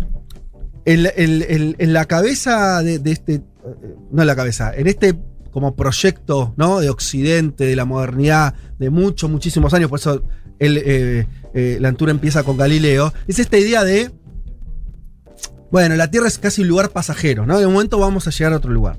Eh, la idea de- del hombre y la luna tenía, en ese momento se decía que el próximo paso iba a ser una colonia y yo qué sé. Lantour eh, habla de otro, este, de, un- experimento, que ahora no- no traje el nombre de la, de la persona, que llega a la conclusión científica de que Marte es inhabitable. ¿Por qué? Porque no tiene atmósfera. Y ahí medio que la idea de que la Tierra es un lugar muy especial y que el proyecto de que los humanos puedan colonizar otras tierras no existe. Claro. Lo más cerca que fu- fuiste a la Luna, no volviste más, no pudiste poner ninguna base permanente, ni que hablar de cosas más lejanas. ¿sí? Digo, la idea del sueño de escapar de la Tierra se volvió una, una cuestión eh, fantasiosa. Pero la crisis ambiental te vuelve a poner el problema todavía más, porque te dice, che, y ojo que seguiste haciendo mierda el- tu única casa, y ahora te estás en una encrucijada Mm. muy, cada, cada- cada vez más con la, la sensación incluso de la irreversibilidad. Eh, y a mí me parece bastante loco y bastante interesante de pensar que la élite que tenemos mundial, económica, yo qué sé, vuelque recursos en esto, Sí. Que incluso en el caso de Besos hasta está esta idea de las colonias, no sé si lo escucharon, el sigue insistiendo con Marte, como si eso fuera una opción para la humanidad, o para una parte, o, ¿sí? Siempre hay que pensar a, lo- a los tipos de la elite como los tipos que piensan también el mundo que va a venir. Esto es una, una- una de sus características, ¿no? De ser elite. Em, y ahí me parece que termina de configurarse como una característica de, de por qué eh, tenemos también el mundo acá que tenemos. O sea, ¿por qué tenemos también sec- sectores empresarios, obviamente gobiernos y demás, que no están pudiendo cumplir el plan más obvio de todos, que es parar la contaminación, cambiar los ejes, este, de, de- de- de- de- la- las matrices productivas que nos llevan hasta donde está. Digo, todo eso no lo tenés a besos preocupado, ¿no? Aparentemente por eso. Por más que se juega igual el futuro de sus hijos también. Lo ves preocupado en construir una nave para ver si se puede ir más lejos. Y ahí hay visualmente una cosa muy loca que es, me separo de la humanidad, mi destino, el destino de los multimillonarios no tiene nada que ver con lo que nos pasa acá. Que si crees es una idea que no está nueva. Yo pensaba, ¿no? Como el otro ejemplo, el famoso ejemplo que uno tiene en la cabeza del empresario típico del capitalismo, que es Henry Ford, ¿no? Que pensaba que sus trabajadores tenían que ganar lo suficiente, no para ser como él, para comprar los autos a él. Hay una funcionalidad ahí. Mm. Acá, Beso le dijo a, a sus laburantes, gracias por pagarme esto, pero no están en ningún plan los laburantes de Amazon. No están incorporados en ningún futuro en la cabeza de, Ama- de Beso, ¿me entendés? Están afuera. Son gracias, ¿no? Como una, casi como un agradecimiento a quien. eh, gracias por hacerme la segunda. Chau. Y eso yo lo tomaría como una cosa bastante seria, o sea, como una declaración de principios característica la puedes, la puedes unir a, a cuestiones mucho más estructurales, lo puedes unir con el libro de Piketty de que habla que por primera vez tenés una clase, eh, ¿no? Que también eh, se, cada vez se desentiende, hay un nivel de desigualdad tan alto que los destinos ya no. ni- ni- ningún tipo eh, multimillonario del mundo está pensando su destino atado a el destino de las mayorías. Está roto eso, está roto. Para mí, este, tiene algo de metáfora lo que estoy diciendo, eh, pero no, creo no estar cayendo en una sobreinterpretación. Es muy gráfico, ¿no? Tenés tres tipos yéndose a la mierda en cohetes privados. Eh, su, su esquema, incluso su esquema de negocios público es para otros millonarios. Mm. Esto está claro, no están pensando en que en 10 años esto Pero- va a ser como Claro, tomarse pero un a priori digo, quizás en unos cuantos años más sí apuntan a eso. No cualquiera, obviamente, siempre van a ser caros, pero digo, quizás sí en un futuro no muy lejano apunta a eso. Bueno, mm, Yo tengo, yo. tengo una lectura ahí, que es la siguiente, que fue muy igualadora la pandemia, nos lo decía un poco Inigo cuando lo entrevistamos, ¿no? En esto del sentido de que cualquiera podía enfermarse, cualquiera podía caer, fue igualadora en ese aspecto, ¿no? Es Sí. decir, el, el más pobre y el que tenía más dinero podía terminar internado en una unidad de terapia intensiva cuatro, cinco, seis, dos semanas. Y me parece que hay una parte de la élite mundial que dice, yo no quiero que se me iguale con el otro 99% de la población mundial, que, va en un punto por lo que, con lo que decía Fede, ¿no? Entonces dice, bueno, vamos a lanzar esta, esta experiencia eh, que es por fuera de lo que la humanidad vive día a día y vamos a hacer la nuestra. Me parece que hay algo desigualador en lo que hace Besos, en lo que hace este, este otro señor, el de Barba Candado, todos estos impresentables, porque es lo que son, algo desigualador de las experiencias del normal. Y en eso está la mojada de oreja a los trabajadores, que vivieron la pandemia y que la siguen viviendo, ¿no? Que tienen que ir a laburar con barbijo todos los días, que están 12 horas, que por ahí no van al baño, que no están sindicalizados. Me parece que hay todo un mensaje civilizatorio. Está bien lo que dice Fede, yo Eh, acuerdo. Juanma, es que, es que es muy fuerte la imagen. Eh, eh, está bien lo que marcás, porque estamos en un año muy especial. ¿No? ¿Cuántos nor- norteamericanos se murieron? 500.000. O sea, estamos en un año muy especial. Sí. Eh, esos tipos son los que después generan sentido. ¿No? Eh, son los que generan sentido, los, aspi- lo- los que generan la idea aspiracional. Mm. Bueno, incluso la que decías vos, Leti, bueno, tal vez en unos años todos podamos hacer un poco esto. O sea, ¿por qué? Porque tienen ese poder. Porque son los que tienen Sí. los recursos para Claro, instalar. digo ese- que apunten a eso, ¿no? Claro, instalar escenarios. Entonces, probablemente vos tengas, eh, ¿no? En los próximos tiempos también este, un- una, una clase un, eh, más baja, pero eh, cuando digo, lo estoy diciendo medio en chiste, ¿no? No sé, las, las Kardashian viajando al, es- al espacio, Sí. tío. Claro. Puedes imaginarte eso. Ahora, eso está mostrando. Yanina Torre varada en. Claro, la primera que veo de Varada- acá. varada en Marte. la selfie, sí. De gobierno, ¿cómo puede ser? Dudo que ella, pero por un marco Hablaste del dos veces de Janina La Torre ya en lo que va del programa, Juan. es fuera del aire. Ah, ok. Pero, pero, pero un, un galperín, tal vez, ¿no? O comprando su ticket. Sí. O sea, te lo imaginas. Sí. Ahora, me parece que hay una lógica en eso. Y, y es muy loco que lo estén haciendo este año. Que este año no estén haciendo. Es que, Fede, mientras prima esta idea muy extendida de que éxito es sinónimo de, de hacer guita a cualquier costo, que, cre- que creo que gran parte de la sociedad Mm. del mundo lo sigue viendo así, nada, hacen esto. Sí, Entonces sí. se van a ver el mundo desde afuera. Pasa Leti, que en otra época. Por eso te puede ser el, el caso de Henry Ford u otros. Sí. Había algún tipo de vínculo entre la idea de éxito de ese empresario Sí, sí, sí. Y, sus- y las sociedades. No lo estoy romantizando en el sentido de que eran buenos No, que no, querían. te entiendo. Pero había al- algo los unía. Hmm.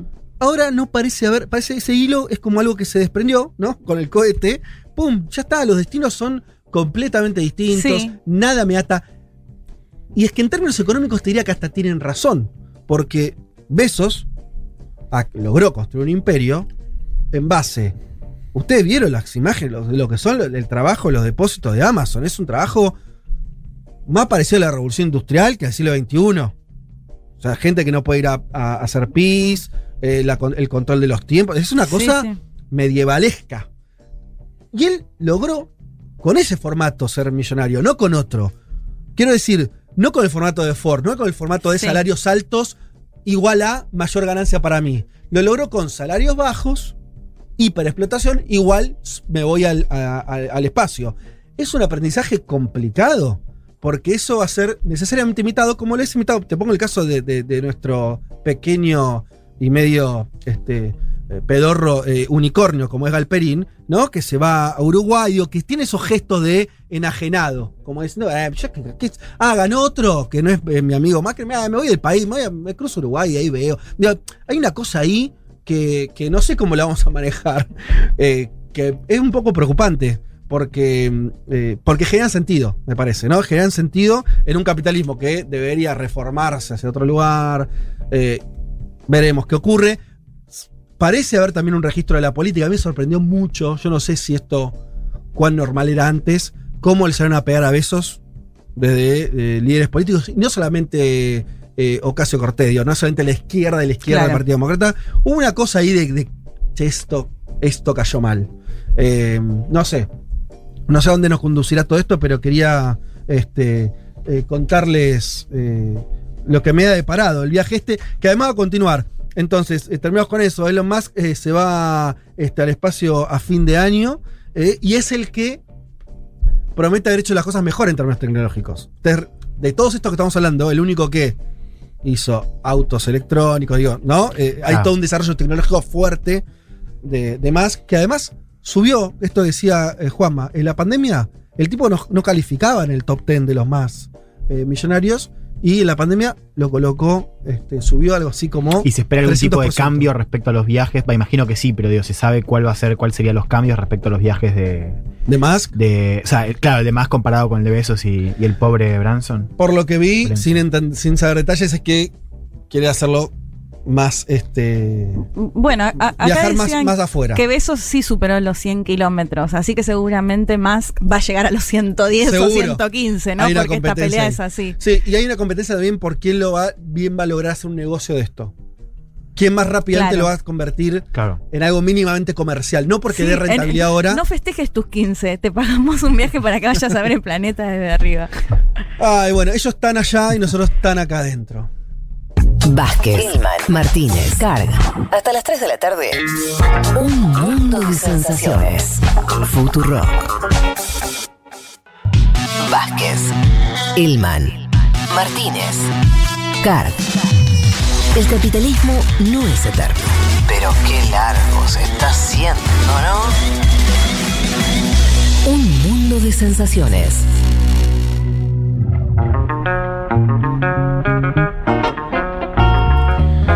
Che, muchos mensajes. Bueno, leo algunos del, del WhatsApp que, que escribieron muchísimo eh, y se los agradezco. La gente, obviamente, enganchada con la cuestión de los gallegos.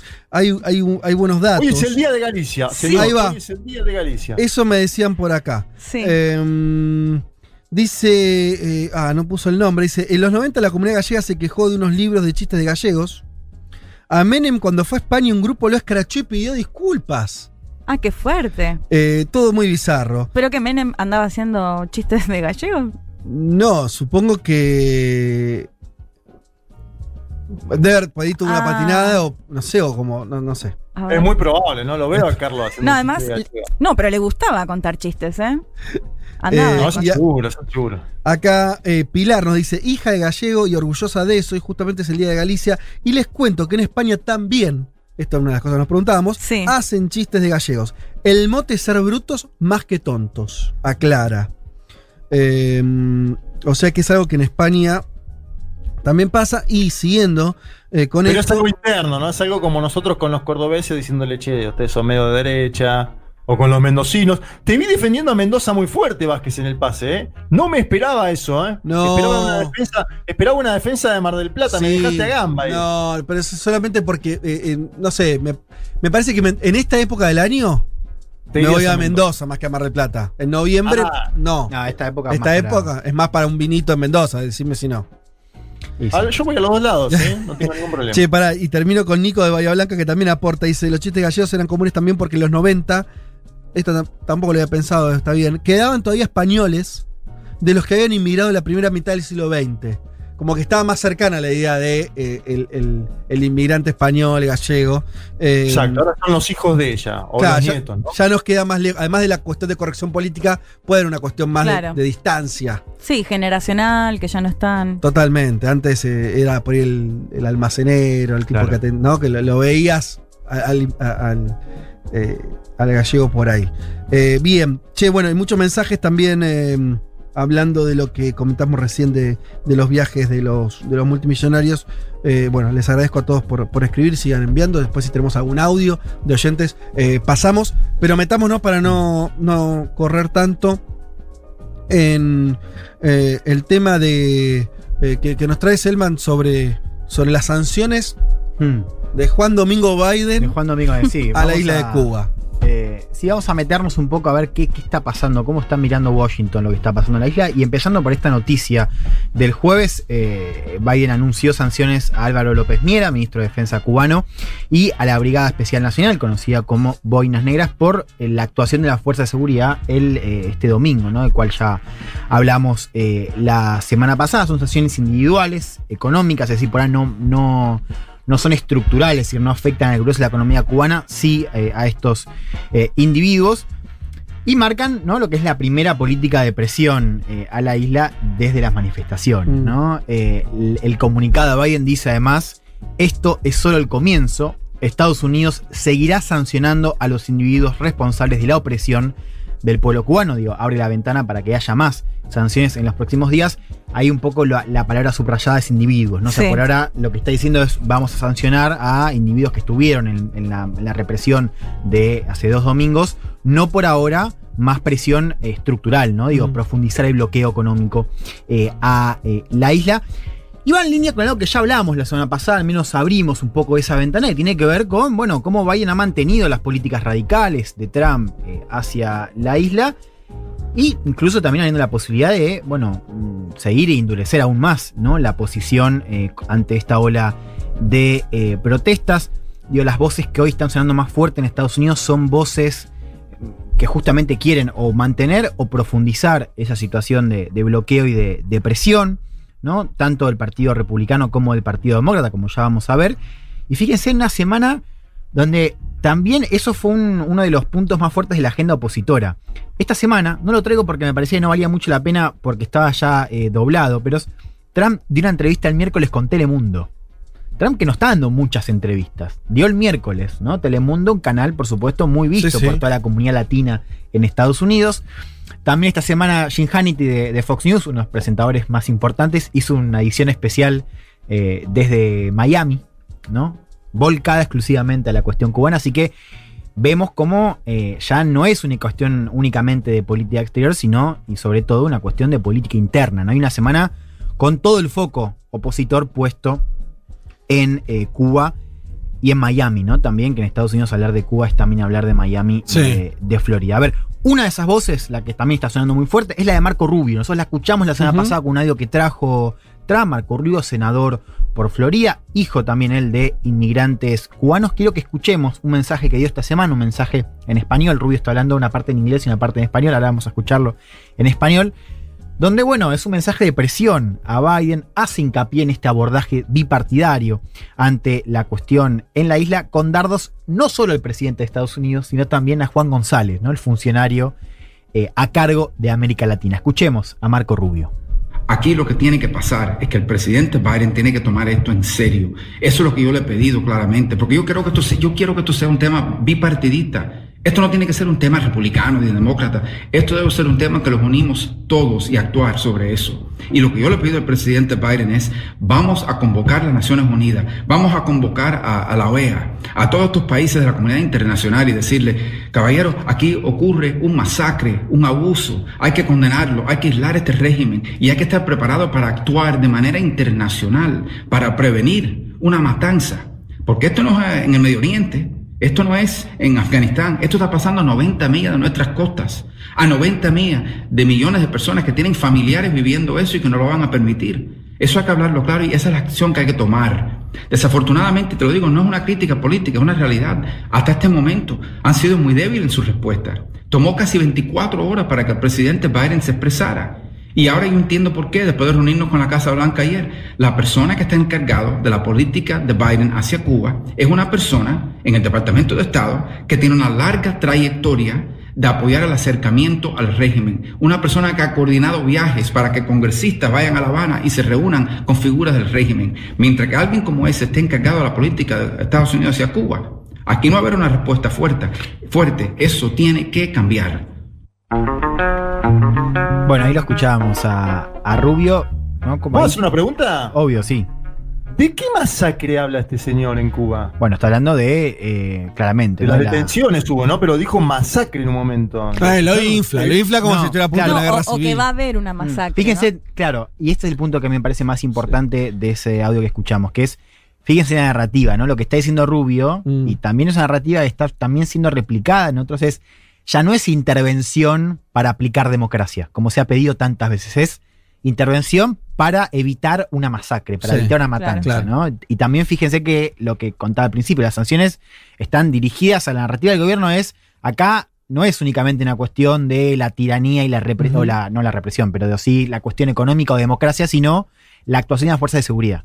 Y Marco Rubio dice, hay que intervenir Juan- justamente por eso. Estoy diciendo la narrativa, no estoy diciendo. No, no, sí. ya sé. Yo digo que masacres hubo en América Latina en los últimos años, varias, y en ninguna fue sancionado por los Estados Unidos ningún funcionario del Ministerio de Defensa de estos países, ¿no? Digo, por Obvio. decir, No, sí, claro. Colombia, Chile, me acuerdo ahora al azar, Bolivia, no- Estados Unidos no sancionó a esos funcionarios por esto. Por supuesto. Eh, digo, es un senador republicano de Florida, ¿no? Siempre está bien, está bueno aclararlo. Digo, Rubio, sabemos que todo esto, por supuesto, tiene una narrativa muy cargada, como lo hemos escuchado ya hace tiempo, ¿no? Eh, y ahora todavía más ante, esta, ante este escenario.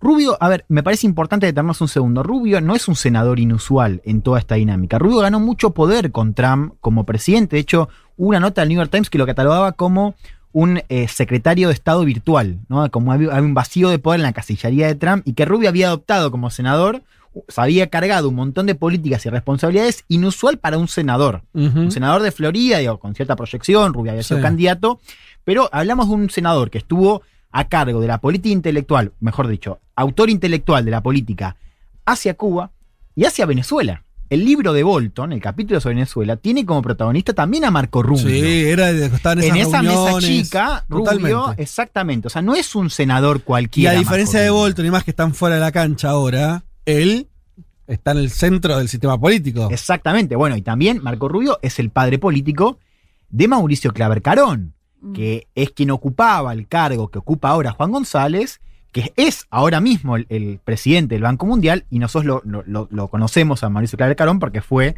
quien en una audiencia dijo, nosotros el préstamo del FMI para el gobierno de. Mauricio Macri fue para la reelección. Mm. ¿no? Bueno, presidente padre- del BID, presidente del BID, por suerte, porque si yo dije, Banco ah, Mundial, dije Banco no. Mundial, perdón, del Banco Mm. Interamericano de Ah, Desarrollo, el BID. BID. Exactamente, gracias por la corrección. Eh, bueno, claro, Carón le dé muchísimo a Marco Rubio para decir no solamente es un senador cualquiera con buena oratoria, no. Es un eh, hombre de poder y que ganó mucho poder con Trump y sobre todo en su acercamiento a la isla. Y ahí escuchábamos ese, ese dardo a Juan González, ¿no? Que Juan González era número dos de este área que ahora coordina cuando Obama aplica esa política de hielo. González también habló esta semana, fue invitado por CNN, también hablando en español, también haciendo, origen, haciendo gala de su origen eh, colombiano, dejando en claro que no va a haber ningún cambio de política por ahora eh, hacia la isla. La administración que ya había dicho que no iba a ser una prioridad, esto de la política hacia Cuba en los primeros meses, pero sí decía que estaba haciendo una revisión de las políticas de Trump, dando a entender que había algunas cosas que se podían cambiar, ¿no? que podían volver atrás. Una cuestión muy importante era el tema de las remesas. Las remesas fue, junto con turismo, una de las dos claves de la política de hielo de Obama. ¿no? Se flexibilizaron bastante, con Trump vuelven atrás, se endurecen, y hubo una promesa de campaña de Biden que decía justamente que iba a volver atrás, específicamente en la cuestión de remesas. Ahora la administración dice, sí, sí, vamos a hacerlo, pero queremos que la plata no pase por el gobierno. Podemos levantar esa prohibición o esos límites en las remesas, pero únicamente si las manejan ONG o terceros Mm. actores, Sí, algo que no va a pasar. sí. Escuchemos Mm. cómo, cómo lo decía y un poco para marcar cómo el gobierno Mm. hoy no piensa cambiar la política. Escuchemos al funcionario a cargo de América Latina para Estados Unidos, Juan González. Lo primero que ha dicho el, premier- el- el presidente es que lo que estamos viendo ahora en Cuba es una demostración que es amplia, eh, es este, ha implicado a todo el país y demuestra el fracaso del, del 62 años del comunismo en Cuba. Eh, la respuesta de los Estados Unidos es una que tiene que estar en apoyo del, ah, del pueblo cubano y de los, ah, para que ellos sean los que eh, determinen su propio futuro y defender los derechos de ellos. Eh, y nosotros, las, políticas en cuanto a remesas, el presidente ha dejado claro que él está dispuesto a levantar los límites en las remesas, que es un compromiso de la campaña, pero no, no va a dejar que el régimen cubano o el ejército cubano quite un porcentaje de eso que iba a llegar directamente, el 100%, a, a los cubanos. Bueno, ahí lo escuchamos a González. Fíjese también el mensaje antisocialista, que también estuvo cuando Sí. Biden habló la semana pasada. Siempre está la cuestión de Ujú. el Del comunismo. Del, Sí. claro, el comunismo que Biden había hecho la, la semana pasada y también el socialismo. ¿No? Ahora vuelve el mensaje de González que dice, bueno, nosotros estamos dispuestos a algo que no va a pasar, ¿no? Que es, bueno, estamos dispuestos a mejorar esa política del límite de remesas, pero solamente si la plata no va al gobierno, sino se, ma- se maneja con terceros actores. A ver, metámonos en estos factores que explican un poco esta posición de- del gobierno. A ver, decíamos, y esto lo decíamos al principio, también la, la cuestión de la política interna, ¿no? El peso del voto cubano-americano y afines, ¿no? En eh, Florida. Un estado donde Trump ganó con un margen mayor al de 2016. Una cosa que casi inversa. O sea, en general, si vos mirás el mapa de 2016, Sí, le en pasó general, el- Sí, incluso sí. en los estados donde Trump gana, digo, Gana salvo- por menos. estado- claro. Sí, sí, sí, ¿no? sí. Florida cuenta una historia inversa. ¿No? De hecho, además los republicanos no solamente ganan en ese estado a nivel presidencial, sino que además recuperan cinco bancas. Los demócratas piden cinco bancas eh, en eh, Florida. En general fue una elección donde salió mucho el voto latino. Lo cierto es que el voto latino no existe como bloque, es muy heterogéneo. Ahora sí se puede hablar del voto cubano-americano, que está muy concentrado en un distrito que se llama Miami-Dade. En ese distrito, según encuestas, o sea, no sabemos a ciencia cierta, pero según encuestas de salida, Trump ganó el 70% del voto cubano-americano. Y esa fue una de las claves, diría, de las tres claves Sí. más importantes para que Trump haya ganado Florida con esa muy buena performance en eh, Miami-Dade, que tiene además más de 2 millones de electores. Es un, un- un distrito bastante Y es que un poblado. voto, un voto cubano-americano Mm. que venía enojado con Barack Obama y Claro. el aflojar un poco la relación con, o mejorar un poco la relación con Cuba, y Mm. que además incluso Trump los pone, pone a Cuba hasta en el listado de, de terroristas, ¿no? De patrocinador Claro, exactamente. terrorismo. Una de las últimas medidas que toma Trump es eh, colocar a Cuba como un estado sponsor del terrorismo, ¿no? Según esta lista. Eh, y bueno, que fue marca también, ¿no? Como Trump, la política fue hasta el final, ¿no? Literalmente hasta el final de, de su mandato. Y eso que vos decís es, es interesante, porque vos hoy mirás encuestas y claro, una mayoría, quizás no, no el 70%, pero sí el 55-60% de los cubanos americanos en Estados Unidos se identifican como del Partido Republicano que es una tendencia histórica, ¿no? Y que tiene, por supuesto, cierta lógica. Ahora es cierto que durante el primer mandato de Obama, la lógica había cambiado. Es decir, Obama logró recuperar una buena parte de ese voto cubanoamericano que se fue Mm. hacia el final de su mandato con la política de hielo y que después con Trump volvió atrás. Es decir, o sea, Trump volvió a esta tendencia histórica de cubanos americanos más cerca de la derecha que eh, de, de la izquierda. A ver, hay un cálculo también no solamente de que Florida va a ser muy importante para 2024, para las presidenciales, sino también para 2022, ¿eh? para las elecciones eh, de medio término. Recordemos, los demócratas tienen mayorías bastante eh, estrechas, ¿no? En el Congreso, sobre todo en el Senado, pero en general también no tienen una gran mayoría holgada eh, en la Cámara Baja y va a ser un terreno de, de disputa. Florida, hay un cálculo ahí que no solamente es de Biden, sino también de los líderes demócratas en el Congreso, ¿no? que están también ya pensando en la campaña de 2022. Y cuando hablamos de Congreso, ahí también entra otra cuestión para entender esa posición de la Casa Blanca, que es la cuestión de la gobernabilidad. Es decir, hay figuras, y el propio Biden también me parece que lo está reconociendo, al menos la Casa Blanca, digo, no solamente el Congreso, que es que una posición de moderación puede complicar la, la relación no solo con los republicanos, que son claves para no solamente aprobar leyes, sino también aprobar nombramientos del Poder Ejecutivo que no están cerrados, no solamente con esos republicanos, sino también con figuras de su propio partido. Y ahí hablamos de que los demócratas, y sobre todo los más moderados y conservadores, no solamente no quieren una posición más moderada, sino que están pidiendo por una posición más fuerte. Uno de esos protagonistas, ya escuchamos a Rubio, ahora quiero que hablemos de Bob Menéndez. Bob Menéndez es un senador demócrata, es nada menos que el presidente del Comité de Relaciones Exteriores del Senado, o sea, es un tipo de mucho peso. Menéndez también tiene una historia personal, él es hijo de cubanos emirados, de la primera ola, o sea, cuenta Menéndez que los padres habían ido por eh, apoyar al gobierno de Fulgencio Ba- Batista, o sea, es la primera ola Mm. de eh, migrantes cubanos post-revolución. y Menéndez insiste en que una posición dura es condición necesaria para conseguir la aprobación de nombramientos. Él dice, no podemos bajar la guardia ahora y con las Mm. protestas tenemos que subirla. De hecho, se está generando un tándem que es Rubio Menéndez, o sea, de presión a la Casa Blanca, ¿no? Estos dos senadores, uno demócrata, otro republicano, ambos de peso, ambos con conexión, por supuesto, con exiliados cubanos, que, bueno, quieren fijar los términos de esa discusión. Quiero que escuchemos a Menéndez hablar sobre la política de Obama. Y eso me parece que es interesante porque empiezan a aparecer voces del Partido Demócrata que no están diciendo únicamente que no hay que volver, a la política de hielo porque no sería conveniente, sino que fue un fracaso y que explica también cómo se endureció eh, el gobierno o ciertas políticas del gobierno en estos años. Quiero que escuchemos a Bob Menéndez. Well, I think the president has had a time to review the actual policies under President Obama. And all of the openings that President Obama made, which were one sided, unilateral in terms of concessions, showed themselves to create absolutely no change inside of Cuba. The regime still arrested peaceful protesters. The regime still put political dissidents in jail. The regime still rationed the Cuban people, even as they had dollar stores bursting with food, but the Cuban people could not get access to that unless they had access to dollars. Uh, so the regime showed no change, but what it did do is profit dramatically uh, by the revenues that flowed into the regime because the regime controls all tourism and all agriculture sales inside of Cuba.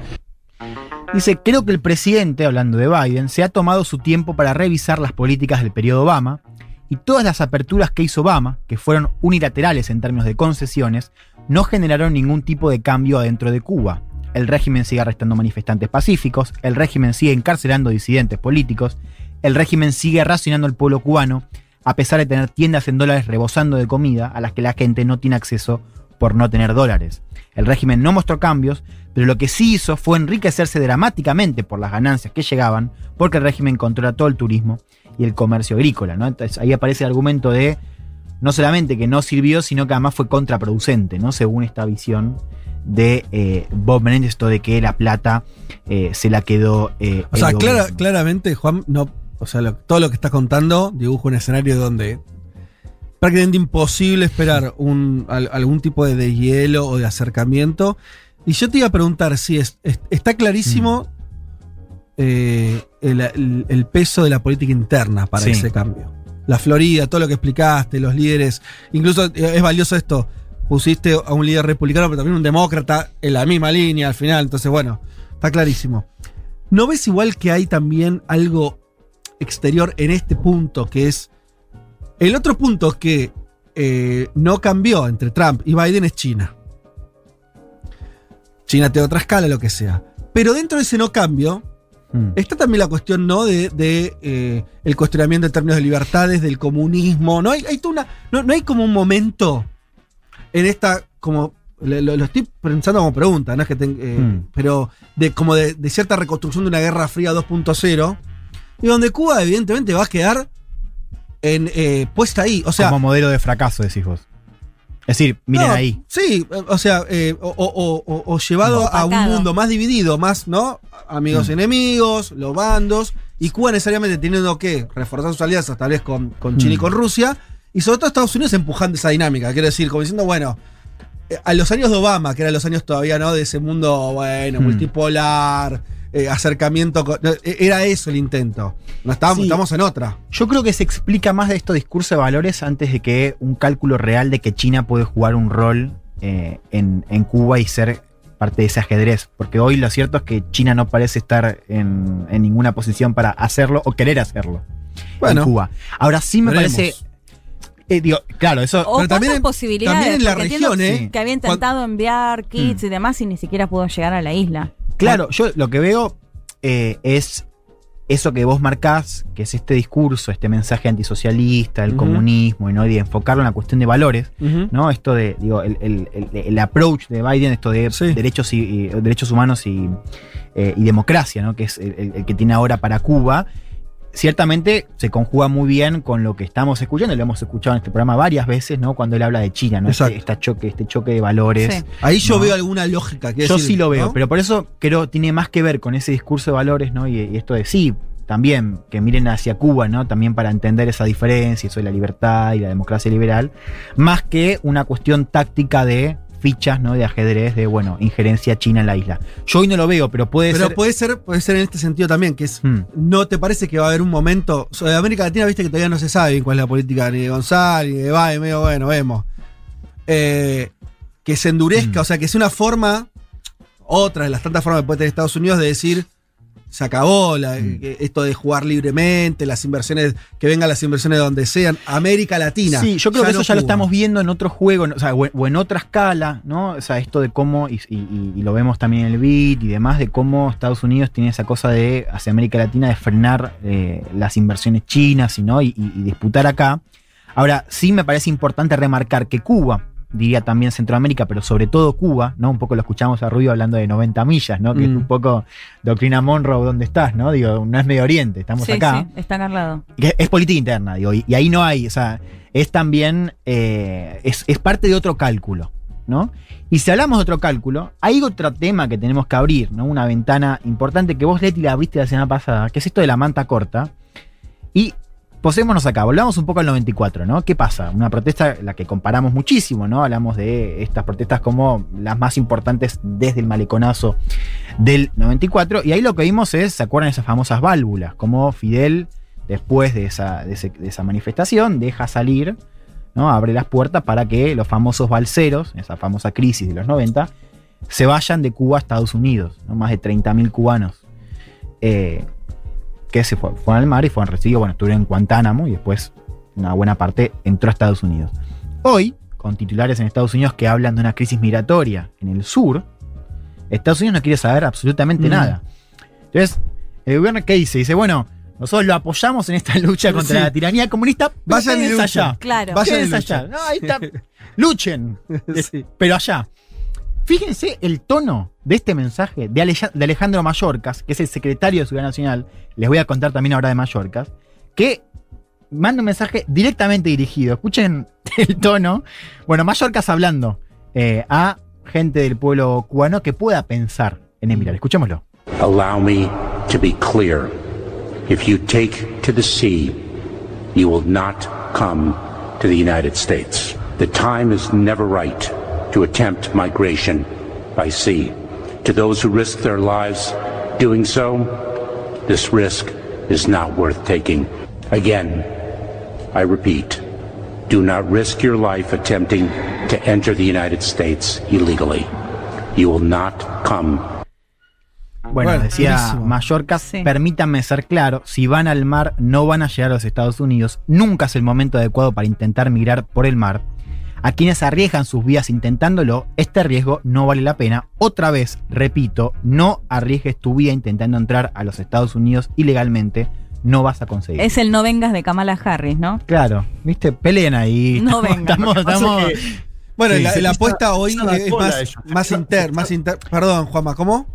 No, que se pisan la cola porque ellos implementaron durante décadas la política de pies secos, pies mojados, donde un cubano que salía de Cuba, si pisaba los Estados Unidos de América, tenía inmediatamente la ciudadanía. Mm. Único país del mundo Sí. que tuvo esa política. Único país del mundo. Entonces a- ahora venir a decir, che, muchachos, no vengan. Cuando seis décadas dijiste pies secos, pies mojados, que venga cualquiera de Cuba, bueno, me parece que se está pisando un poquito la cola. Bien, esto lo traigo para entender, digo, esa diferencia con los 90, que no es una diferencia menor, y que también juegan este cálculo de política interna, digo, al margen de lo que pensemos de la política migratoria, digo, también hay una- un cálculo ahí, ¿no? De todo bien, pero no, no podemos repetir las escenas de, em, del 94.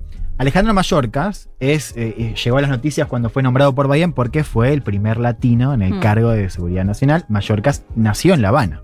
Ah, nació en La Habana. Fíjense también Mirá. cómo todos estos nombres tienen Mm. su propia Sí. historia personal Sí, sí. con Y la que debe isla pesar y mucho. que juegan Sí, en este círculo de exiliados Sí. cubanos. Y fíjense también, digo, en- es una discusión, y con esto voy cerrando, donde las voces progresistas aparecen poco, no porque no hablen, digo, a Ocasio Cortés la escuchamos la semana pasada pedir por el fin del embargo, decía ella, pero no, no usa la palabra bloqueo. Pero más bien porque han perdido peso. Total. ¿no? O sea, un par es verdad que se están callando, también vamos a decirlo. Digo, no hemos visto a Bernie Sanders en primera línea, por más de que él sí eh, eh, Mm. eh, se hace cargo del reclamo, pero han perdido peso en esta discusión. Eh, tuvimos también en, en- Bueno, Juan, me acuerdo, yo lo, lo- lo vi por vos. En, hace unos días esta, esta misiva firmada en el New York Times, ¿no? El Let Cuba Live, con presidentes, expresidentes de eh, Lula, Rafael Correa, ¿no? Noam Chomsky, Atilio Borón, Susan Sarandon y Jane Fonda pidiendo por, por el fin del, del bloqueo. Bueno, son reclamos que es verdad que tienen cierto peso también en, en cierta comunidad intelectual de izquierdas, pero no tienen ningún peso real en lo que está Claro. decidiéndose hoy en Washington. No, no, hay algo, hay una cosa que sí tiene peso, me parece. Al menos en lo político, que es esto, el envío de dos barcos de la Marina Mexicana, de Andrés Manuel López Obrador, con ayuda sanitaria y alimentaria a Cuba. Creo que no se ha visto en los últimos años, algo así. Y que llevan jeringas, tanques de oxígeno, cubrebocas, leche en polvo. Bueno, están partiendo hoy de Veracruz, Juan. Sí, yo hablo de, hay- perdón, yo, hablo de, de peso en Washington, ¿eh? no peso no, en no, la isla. no, seguro. Yo digo, digo para enmarcar también la discusión est- esta semana. Biden impone sanciones a funcionarios cubanos, que además no se conoce qué sanciones son, si es la imposibilidad de entrar a Estados Unidos, algo que posiblemente ya tenían, no se conoce. ¿Qué son sanciones económicas? ¿Tenían fondos en Estados Unidos? No sabemos bien qué, eh, qué son las sanciones de Biden.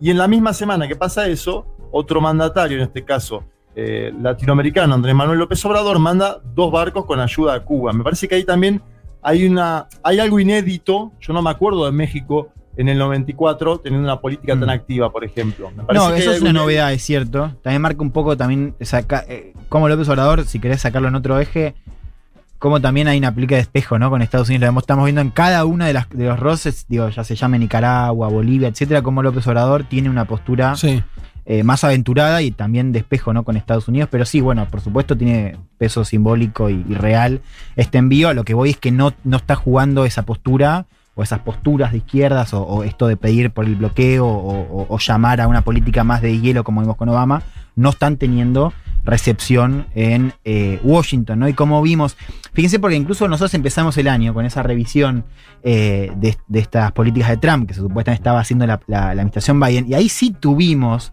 de hecho, una carta de, de 60 congresistas eh, demócratas pidiendo por volver atrás con las políticas de Trump, o sea, volver un poco a la situación de, de Obama.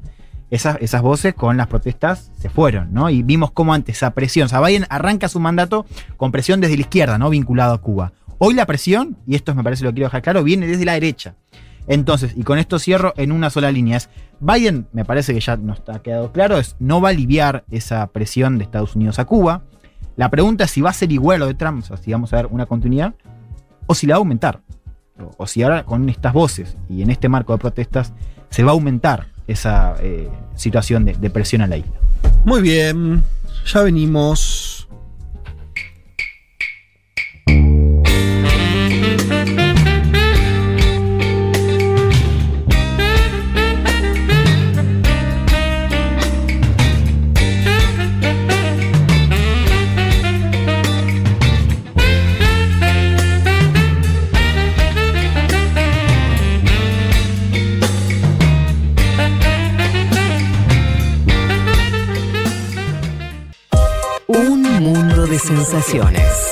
Un programa que explica el día a día del mundo mientras espera que se desate una revolución en serio. Como Dios manda.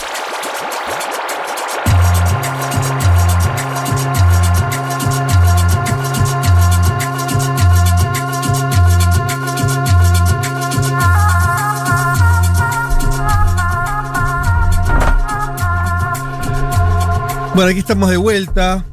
eh, escuchamos a los visitantes, ¿sí? Pablo Pandolfo. eh, que se abra Buenos Aires. Bueno, no sé si ustedes eran oyentes de, Palo, si les gustaba. Si, si- llegaron a escuchar alguna de las bandas o no, o les pasó más por el costado. A mí me gustaba mucho. Estos días estuve escuchando mucha música de, de Pandolfo y con esa tristeza nos- nostalgiosa, rápida, ¿viste? De cuando Sí. alguien se muere y decís, "Uy", y, y de pronto todo, todo cobra también otro, un peso mayor, ¿viste?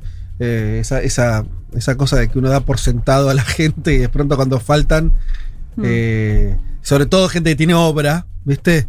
Y, y- y entonces rápidamente como que eso se pone en un valor, no porque no la tuviera, obviamente antes, sino que, no sé, hay algo en la cabeza de uno que funciona de esa manera, ¿no? Cuando el, el do- el dolor por saber que no va a estar más y, y te lleva como a revalorizar.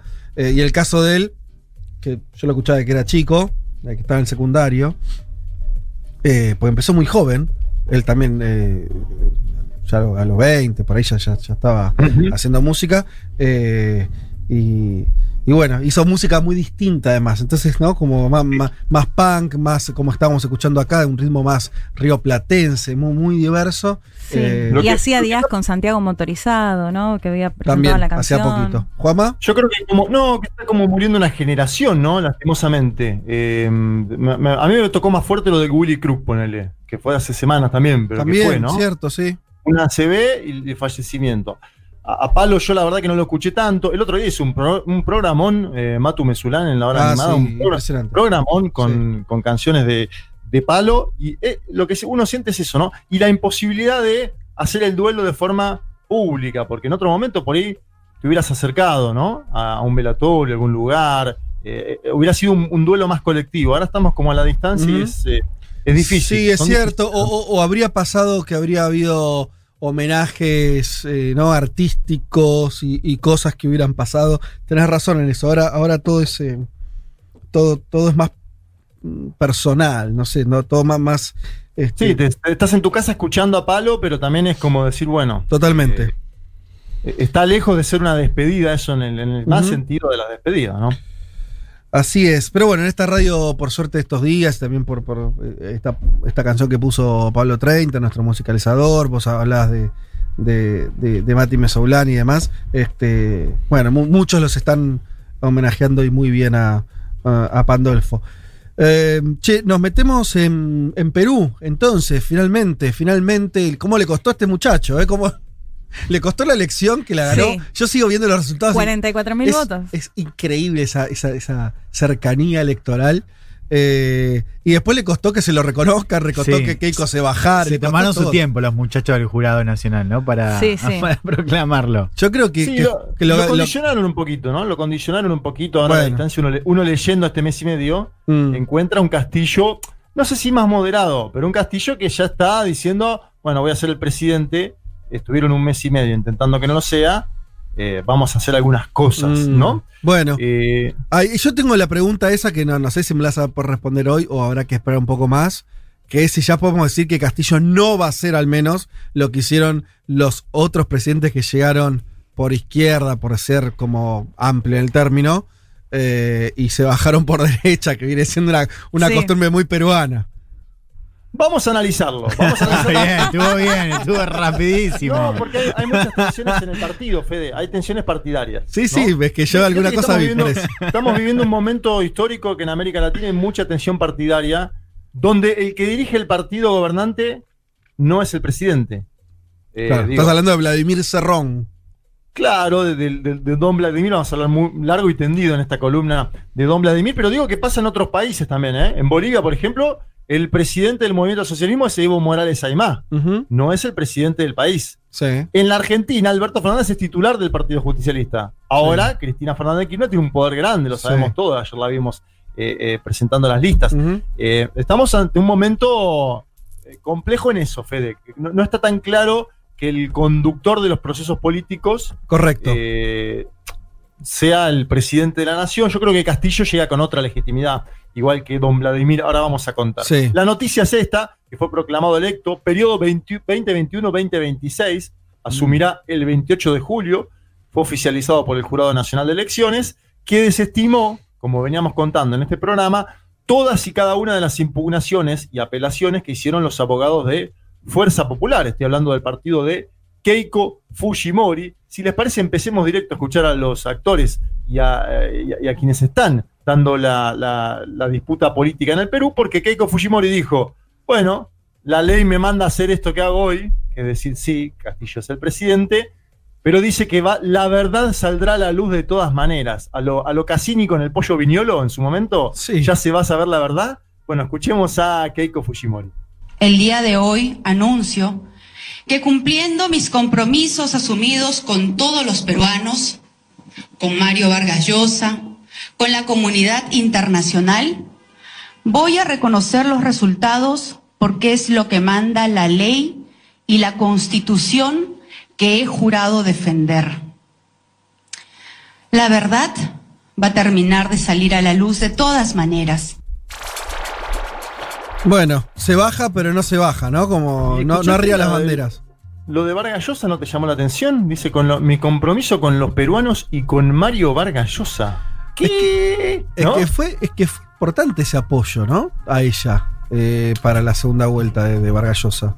Evidentemente. Claro, pero que, que es como el último interlocutor en el mundo Claro, de Keiko Fujimori, claro, ¿no? claro, Porque digo, toda la comunidad internacional dijo lo- eh, las apelaciones que hiciste no son así, no hubo fraude en la mesa, las, las misiones de observación internacional verificaron esto. No es que le dice, gracias por el apoyo Luis Almagro, gracias por el apoyo Mario Vargas Llosa. Bueno, muy tres empanadas, eh, ese, ese final de Keiko Fujimori. Es cierto, igual que fue un mes complicado para ella, ¿no? Porque salieron a la luz eh, audios eh, donde la dejaban ligada a planes de desestabilización. Y Castillo habló en Lima, ¿no? Castillo habló en Lima tras conocerse eh, esta noticia. Dijo que va a ser un gobierno en el que nadie se va a quedar atrás. Dijo, traigan sus diferencias, pero con lealtad y con dignidad. Y obviamente habló de construir una sociedad unida, inclusiva, un Perú justo, sin Todo muy lindo. discriminación. Toda esa parte, todo muy lindo. Eh, obviamente fue inmediatamente saludado, Fede, por los gobiernos nacional populares, progresistas o de la izquierda del continente, donde tenemos un segundo ciclo con liderazgos más moderados, al decir de García Linera. Y lo traigo a García Linera porque también me parece importante empezar a pensar a Castillo en esa clave. ¿Será Castillo un líder progresista de los más moderados o intentará impuls- impulsar algo un poquito más de, de izquierda? Bueno, esa- eso es una pregunta que queda abierta para el final de la columna. Antes de las se- elecciones, yo te hubiera dicho que sí, ¿no? Porque todo el programa de él, incluso el programa con el que gana, con el que sorprende, es un programa corrido bastante a la izquierda. Después ya sí. pasaron cosas. No, y aparte hubo una campaña de miedo muy, muy fuerte, ¿no? Que la contamos en este programa, diciendo que iba a ser un gobierno comunista. Esta semana se juntó Castillo mano a mano con Francisco Sagasti, que es el presidente saliente del Perú. Vamos a escuchar a Sagasti a ver qué impresión le causó Castillo. El tema fue central, la transferencia y la conversación, como le digo, fue muy cordial para conocernos, ver qué preocupaciones podrían tener uno u otro y, hemos, no, no hemos profundizado en algunos, en los detalles todavía. Una persona muy amable, muy sencilla, muy honesta, muy tranquila. Eh, yo creo que el, cambio de constitución es un tema muy complejo, muy divisivo, eh, que además se puede ir cambiando la constitución parcialmente y que a mi juicio, con lo mismo que he dicho en otras oportunidades, ese cambio de la constitución total tiene más que todo un sentido simbólico. Bueno, fíjate ahí, Fede, ¿no? Fíjate ahí, Fede, eh, dice, se puede cambiar la constitución. De apartes. Claro. De apartes, algunas modificaciones, no un cambio global. El cambio de la constitución es un tema complejo, le dice Sagasti. Y, y ahí hay algo que aparece en las encuestas, o en la- según la encuestadora Datum. 6 de cada 10 peruanos están a favor de hacer cambios puntuales a la constitución, pero 7 de cada 10 dicen que no quieren un cambio total. Bueno, ahí tendríamos un indicio. eh, vaya uno a saber igual eh, si funciona o no funciona esa encuesta eh, en, en la actualidad, qué veracidad tiene, qué validez, etcétera. Vamos a, a hablar un poco de lo de lo de Perú Libre, vamos a hablar un poco de Pedro Castillo. El cuco durante toda la campaña fue esto, ¿no? De que avanzaba hacia el comunismo, hacia el socialismo. Que es un poco también lo que conversábamos nosotros en la columna pasada eh, con Cuba, ¿no? Es como una vuelta de la apelación al comunismo y al socialismo, eh, al menos discursiva. Y él diciendo, no tengo nada que ver con eso, eh, pero también tenía que ver con el posicionamiento, como vos decías, Fede, del partido, ¿no? De Perú Libre, que tiene a otro secretario general, don Vladimir, eh, y además creo que eh, tuvo que ver también con la estrategia electoral de Fujimori, ¿no? Una estrategia que permeó principalmente en el, sector urbano, esa idea de que no había que votarlo a, Castillo y que el mal menor era Fujimori. Fujimori sostiene ese discurso, ¿sí? Sostiene ese discurso post elecciones. ¿Y qué hace Castillo ahora cuando le dan las credenciales de la presidencia? Castillo dice, no somos chavistas, no somos comunistas. Quiero pasarles este audio porque creo que ahí hay alguna clave para interpretar qué intentará hacer el gobierno de acá en más. Escuchemos. Hay muchas cosas por hacer. El Perú es enorme. El Perú es rico. Tiene muchas culturas. Tiene muchas etnias. Muchas experiencias. Y mucho recurso humano. Y es necesario dejar claro una posición clara como peruanos, como hombres de esta patria. que ayúdenos a gestar un nuevo, el verdadero modelo peruano. Rechazo rotundamente desde este espacio, donde acabo de recibir este mandato, que no vamos a distraernos en otras cosas porque el Perú es emergente. Y rechazo rotundamente de que vamos a traer algunos modelos de otros países. No somos chavistas, no somos comunistas, no somos extremistas, menos somos terroristas. Vamos a combatir el terrorismo, venga de donde venga. Bueno, dijo que no es. Falta saber qué es. Ah, Claro, ¿no? Porque que no es, creo que Bien. está qué y creo que está bien. Está respondiendo a, a todo lo que vos decías de esa campaña. Falta la respuesta de, bueno, entonces. Y eso es a partir del 28, Fede. Está A bien, ver, está bien. eh, yo digo, la misma semana donde él dice no somos chavistas, Mm. ¿qué es lo que pasó? En la cadena Telesur, Nicolás Maduro Moros, personaje del cual estamos hablando muy poco en estos momentos a nivel continental, y lo pensaba mientras escuchaba esa entrevista, ¿no? Casi que ya no hablamos Sí. de Nicolás Sí, Maduro. un. Personaje, personaje omnipresente en los últimos cinco años. Hmm. Eh, y fí- fíjense que también, eh, eh, lo quería comentar un poco en la columna pasada, pero aprovecho ahora.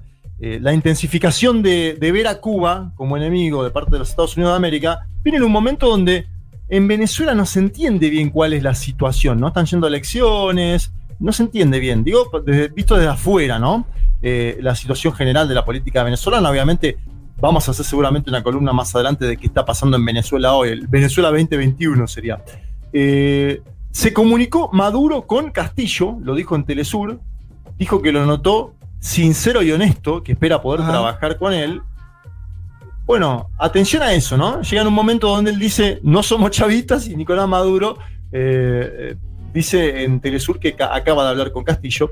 Eh, bueno, vamos a ver qué es lo que pasa con eso. Lo traía en consideración porque, eh, nada, estamos hablando poco y me parece que siempre está la muletilla, tal país está yendo hacia Venezuela y que, bueno, eh, es- una hipérbole que se hace todo el tiempo en la política continental. The Washington Post publicó esta semana una nota en la cual analiza la política peruana, dice que sobrevivió la democracia, The Washington Post, y que es poco probable un gobierno izquierdista. Si querés, ahí, te- ahí vamos con un poco con la pregunta que te hacías vos, Fede. A ver.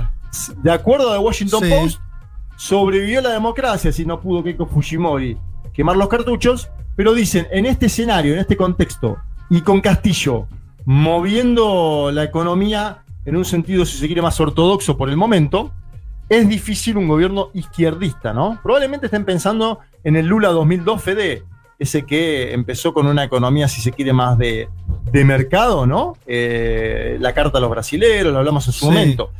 Eh, moderan a Castillo y la moderación también es en base a las propias declaraciones de Castillo. ¿eh? Atención con esto. La moderación es en base a las propias declaraciones de Castillo. En todo este escenario surge la disputa dentro de Perú Libre. Ayer hubo un congreso de Perú Libre, ahora les voy a contar de eso. Ayer hubo un congreso de Perú Libre, instancia máxima de ese partido.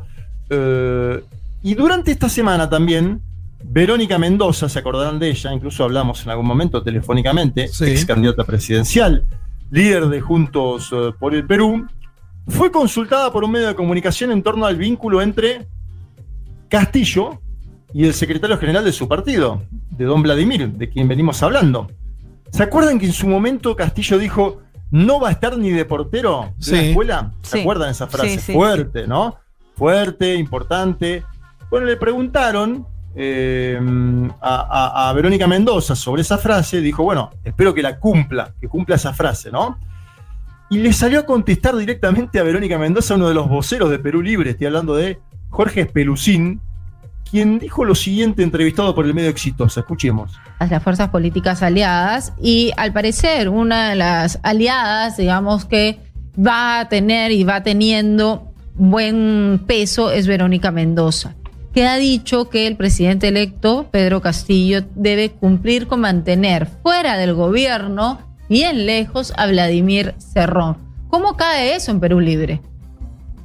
No, yo, yo creo que es un exceso de, de Verónica Mendoza siendo invitada de un proceso electoral que termine recomendando o sentenciando el alejamiento de quien es el secretario general del Partido Perú Libre, que es un partido que ha llevado a la presidencia el maestro Pedro Castillo, y creo que debemos ser mucho más respetuosos de la casa y el contexto Es decir, que nos ¿ustedes no piensan que Pedro Castillo no creo ha que llegado- sea racionalmente político que se recomiende que el secretario general eh, se aleje finalmente del entorno de ¿Por Pedro? Castillo. Creo que recoge el mensaje de la prensa del Grupo El Comercio que ha Ajá. venido repitiendo reiteradamente Ajá. este discurso. Para nosotros, eh, la figura de Vladimir Cerrón representa políticamente a nuestro partido.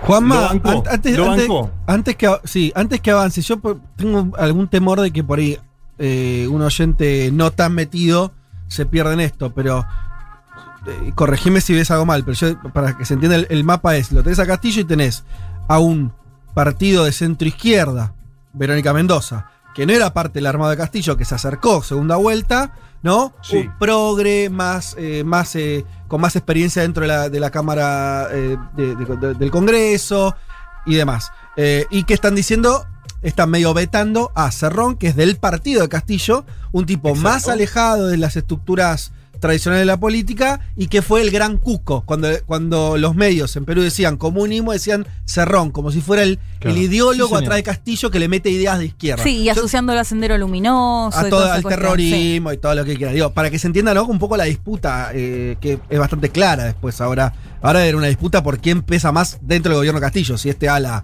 centroizquierdista, ¿no? De, eh, eh, de Mendoza o Cerrón. Bien, ahí vamos. Interesante ese análisis que acabas de hacer porque ahí vamos. eh, vos acordate que Mendoza sonó como posible primera ministra, incluso lo barajamos en este programa, hablamos en su momento de ello. Ella se bajó de eso, ¿no?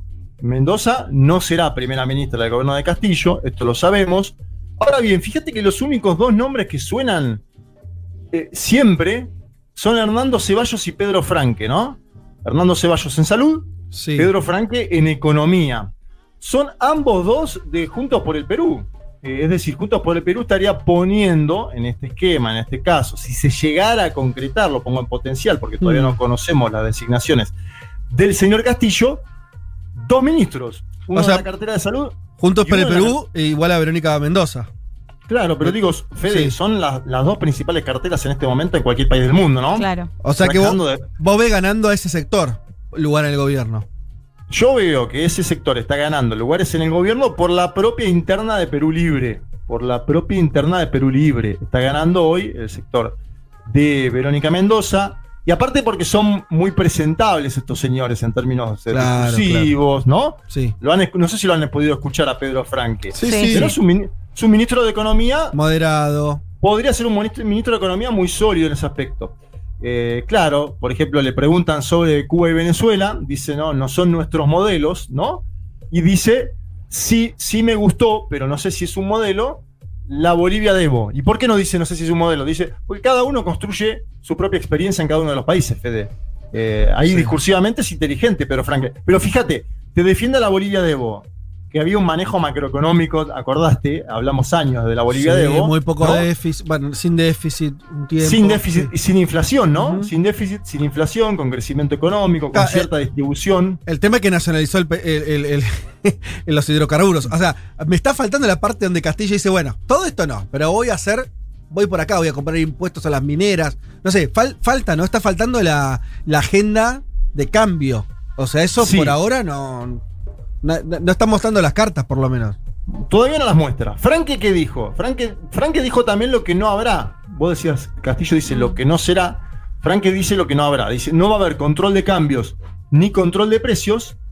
Aparece una idea de ambulando, atención con esto, porque es para estudiarla. Economía popular de mercados, ¿no?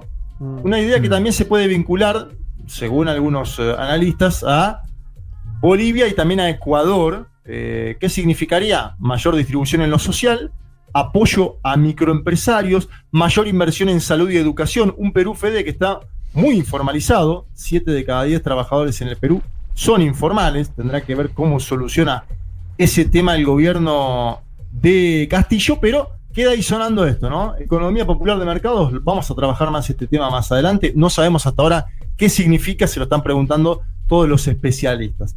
Castillo se juntó esta semana con un ex candidato presidencial. Fíjense que ya el nombré. Ex candidata presidencial Verónica Mendoza, adentro de la alianza. Se juntó esta semana con el ex candidato presidencial Johnny Lescano. Cierto, de- Johnny Lesca. ¿Se acuerdan la semana donde de- estábamos aprendiendo nombres a lo loco Sí. porque había seis candidatos? No sé cuántos Y que a Pedro Castillo ni lo mencionamos. Nadie lo mencionó. Escúchame, y también se juntó. Alex Arquero, el, el- el- Sí, Forsyth. Eso sonaba para mi interior. George Forsyth también se juntó con Castillo todas estas semanas. Mirá. Digo, eh, está viendo ahí un encuentro del presidente electo. Obviamente, todo el mundo quiere participar o ver cómo condiciona o ver cómo llega o pedir cargos, ¿no? Un gobierno Mm. Sí. naciente con un partido con poca estructura. Claro, claro. Le, le quiere- le qui- lo quieren esquilmar también, imagínate, Fede. Mm. Esto es como cuando llegó Bolsonaro a la presidencia de Brasil, que venía cualquiera y le pedía cargos por todos lados, ¿te acordás ese momento? Sí, Me sí, da la sensación de que el partido, el, el partido que os nombrás todo el tiempo, eh, Perú Libre. Perú eh, Libre. Es un partido pequeño, o, lo- o era un partido muy pequeño. Claro. Claro, y también se da algo, acá hay algo interesante, porque a mí me han invitado a cubrir una conferencia que hizo Castillo, de, invitado por movimientos argentinos, ¿no? La organizó la CTA de los trabajadores. Y había mucho que, por ejemplo, yo soy de Perú Libre Buenos Aires, yo soy de Perú Libre Mendoza, yo soy Perú, Perú Libre Nacional. Al ser algo que se está iniciando, todo el mundo dice que es de Perú Libre, Fede. Eh, este es un dato interesante, ¿no? Claro, claro. Eh, vi- Viste que pasó mucho con movimientos emergentes y nacientes. Eh, bueno, prestemos la atención a eso. ¿A qué voy con Perú Libre? Ayer hubo un congreso de este partido, el partido que va a ser el partido gobernante del Perú. Me parece que es de primer nivel contar lo que está pasando. Sí. Castillo dijo que no va, que no va a cobrar el sueldo presidencial. Atención a eso. Odio esos gestos. o- ¿Puedo decirlo así como con total? Sí, claro. Odio esos gestos pedorros de supuesta honestidad que no significan nada. Y en general me trae el peor de los temores la gente que hace eso. Dicho esto, Bueno. no tengo nada con- contra Castillo, lo veremos andar. Pero a priori esas cosas de yo no cobro mi sueldo me cae pésimo. ¿Y Pero sabes bueno, qué más dijo? Que, que va a buscar bajar a la mitad los salarios de congresistas y ministros. No te gusta. Mira la cara que Bueno, Ahora pero, sí, pero pero- pará, a vos, sí, te- a vos rápido. te cae mal. Pero Ahora sí. en un país en el que todos los mandatarios anteriores están eh, presos, estuvieron presos por corrupción y eso, hay que ver cómo impacta en esa sociedad. Sí, puede tener Digo, lógica, ¿no? Claro. Eh, verdad, Entiendo verdad. tu lógica que te moleste y demás. De hecho, Evo lo había hecho también, ¿no? Cuando llegó al poder. Pero digo, Sí, en una exacto. sociedad en la que está completamente descreída de los Un políticos, mensaje. es un mensaje, me Bueno, parece. está sí. bien, sí, sí. Un poco No, más, demagógico. Un poco Sí, sí, total, no va a cambiar la ecuación claramente, No, pero digo, me parece pero- que va por ese lado. Igual es verdad que lo estoy viendo desde acá, porque uno, viste, uno trata de, de hacer análisis internacional, uno inevitablemente te la mirada es de donde uno es, y, y, no, y acá me Mm. parece, por suerte, es, es- esas cosas anclan en lugares muy marginales de la política los que proponen esas cosas, y por suerte hay un consenso en que los políticos tienen que cobrar por su trabajo. Bueno, pero, pero, es- pero puede ser que en Perú... Escuchen esta frase. distinta. Escuchen esta frase porque eh, le va a caer muy bien a, a Miriam Bregman, a Nicolás del Caño. Vamos a conducir los destinos del país con el sueldo del maestro. Ahí va. Con ese sueldo que vengo de la escuela, dijo ayer Pedro Castillo, Pedro Castel. Eh, obviamente, ¿qué atención con esto. Los partidarios de Castillo que cantaban ayer en el Congreso, No sé. no al sectarismo, no al sectarismo. Ah, hay algo de la interna ahí jugando, ¿no? No al sectarismo, no al sectarismo. Eh, ¿Y eso es la por, por Cerrón o por quién es? Sí, sí, sí. Es un, es un mensaje a ese sector del partido O más sea, ya, dentro del partido de Castillo, esto no lo sabía, eh, te lo estoy preguntando. Dentro del partido está el castillismo y está la línea de Cerrón, ya eso está como más Sí, dividido. el castillismo es nuevo, digamos, ¿no? Ajá. Se está formando. El castillismo es nuevo y después está los Perú Libre ortodoxos. De hecho, Bien. fíjate lo que dice Castillo ayer. Dice, la constitución se cambiará si el pueblo lo pide, ¿no? Si Bueno, el pueblo lo pide. Un poco lo mismo que dice con el tema del aborto, el matrimonio igualitario, ¿no? Al principio había tenido una postura mucho más dura, no sé, corregime, Juanma, si me estoy equivocando, pero después la tiró así como, bueno, Si quieren. si el pueblo quiere, si lo piden, ¿no? La posibilidad de... soy como. Pasa que esto fue, ¿qué- criterio? Fue, fue central en la campaña, aparte de esto, ¿no? Es que él dijo, yo voy a cambiar la constitución. Y ahora dice, la constitución se va a cambiar si el pueblo lo pide. Me parece que está surfeando dentro de lo que son las contradicciones partidarias, pero se puede ver cierto aperturismo en el presidente electo, cierto pragmatismo, y como con lo que vos decías, Fede, él supuestamente, por lo que sabemos, va a controlar a buena parte de la bancada parlamentaria de Perú Libre. Sería más afín a Castillo, ¿no? La bancaria, eh, la bancada parlamentaria de, de Perú Libre. Hay tensiones en Puno, por ejemplo. Eh, y atención con este otro. Este otro me parece que también le da un marco abierto, un escenario abierto.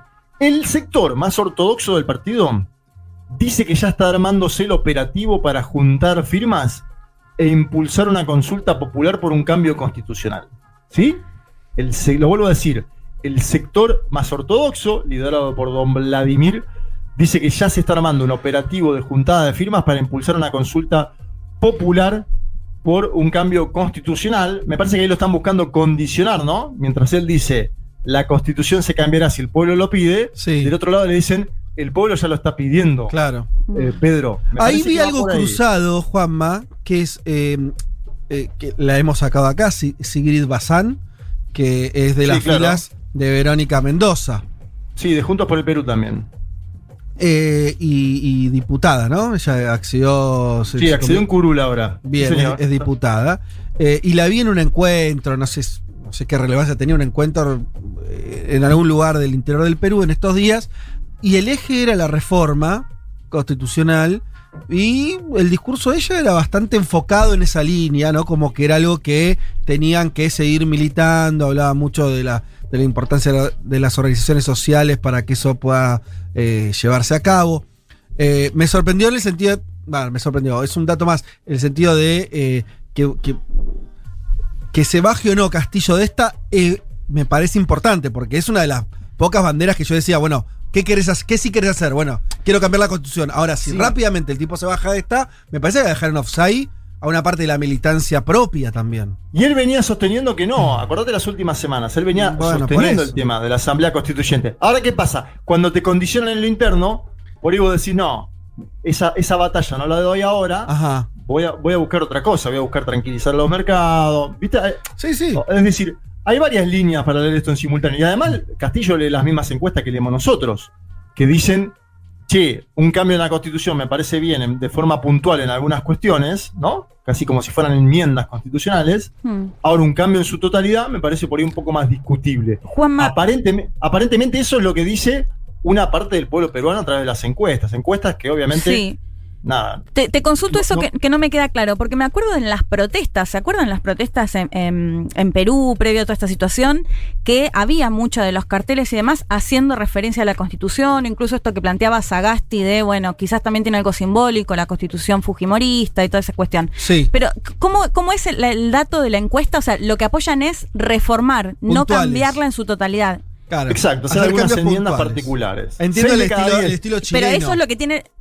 Viste que Chile fue reformando claro, claro, dentro de la claro. constitución de Pinochet, artículos, partes. Sí, Eh, es- por es eso, pero digo, lo que, lo la mayoría apoya ahora según las encuestas. Sería es eso, Eso, nada más. Ah, ok. Claro, no es- Ese Seis de cada diez dicen hagamos enmiendas constitucionales y supuestamente, según Factum, yo lo pongo todo, todo esto lo pongo en sí, discusión según las, lo- las no encuestas. lo sé.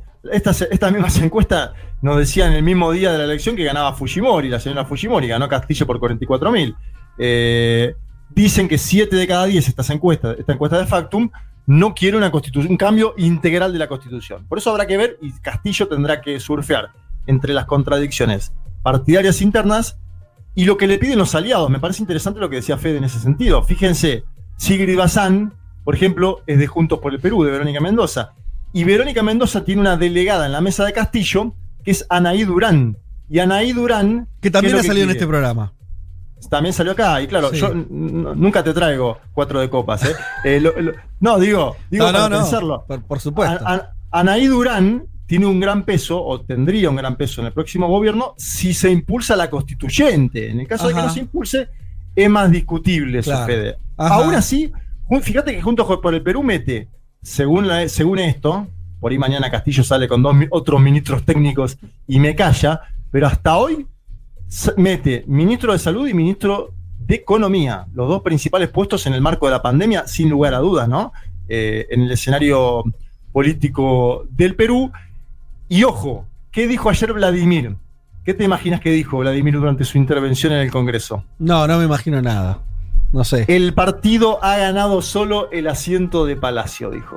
el partido ha ganado solo el asiento de Palacio, es- está buscando la forma de condicionar al señor eh, Pedro Castillo, me parece, planteó la idea de ir a conquistar a la calle los cambios, es decir, vamos a ir a por la constituyente, pero tiene que haber una movilización callejera que le impulse. eh, y me parece que en base a todo lo que contamos hoy y para ir finalizando, tenemos que seguir el pulso dentro de lo que es Perú Libre para ver hacia dónde va ese gobierno, Fede. Hoy es un, dos signos de pregunta así grandes como una casa.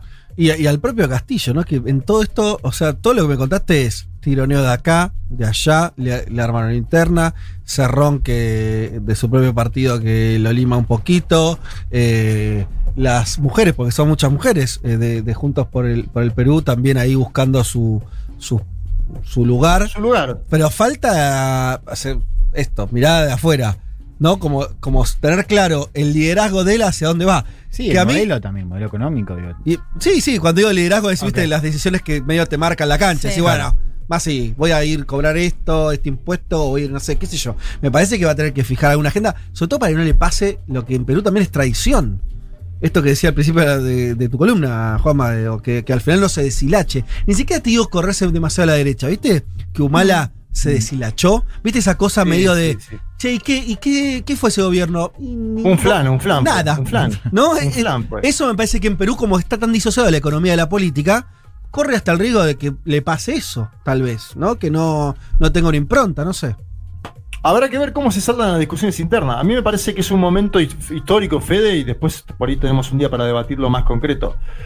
Donde los, los líderes de los partidos no son necesariamente los líderes de los gobiernos. Y esto eh, es Sí. algo para analizar porque no pasó en otro momento de América No, Latina. está bien, es, es un dato ese, sí, sí. es un fenómeno novedoso. Es decir, en, en- en Brasil, Gleisi Hoffman era de la misma línea que Lula y que Dilma. Tenían discusiones, pero eran de la misma línea. No eran distintas líneas. Acá Mm. estamos viendo algo sinuoso, te diría. Bueno, así entonces las- los primeros pasitos, ¿eh? pequeños pasos para ir develando la incógnita Perú. ¿eh? Bueno, vamos a seguir tocando este tema seguramente las próximas semanas. Un mundo de sensaciones. El programa que estaba esperando Lula da Silva para confesar sus peores delitos. No ser argentino ni peronista.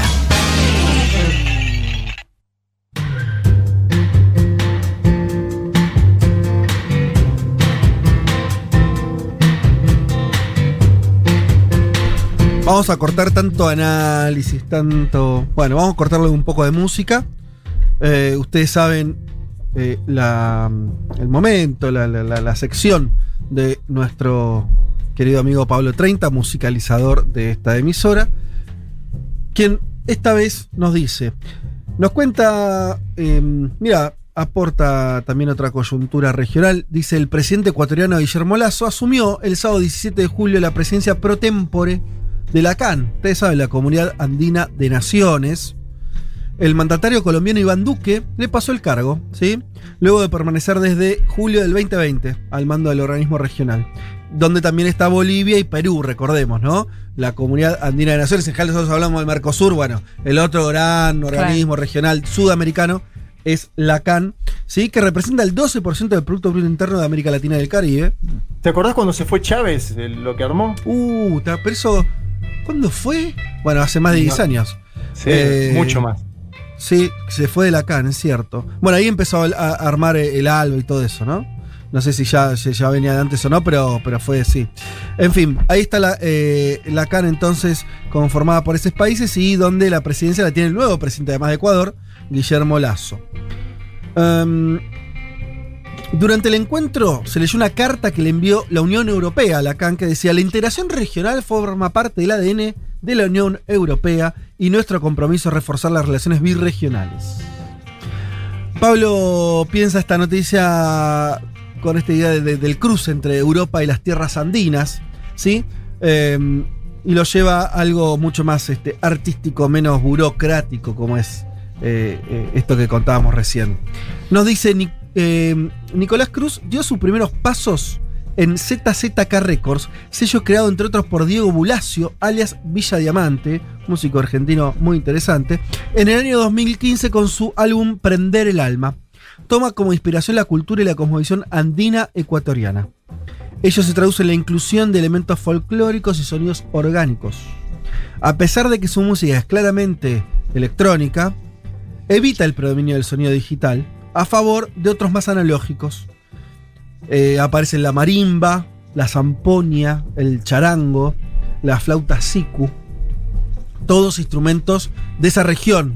Eh, está bien lo que dice Pablo, ¿no? De usar la, eh, la CAN, la, la Comunidad Andi- Andina de Naciones, puede ser de, Colombia, de Ecuador, Claro. de Perú, de todo se comparte, toda esa. eh, lo- los Andes tienen un- un- una pertenencia como musical y, y cultural re fuerte, ¿no? Bueno, no estoy descubriendo nada, eh, eh, pero. Pero eh, está, muy bien ese, ese foco.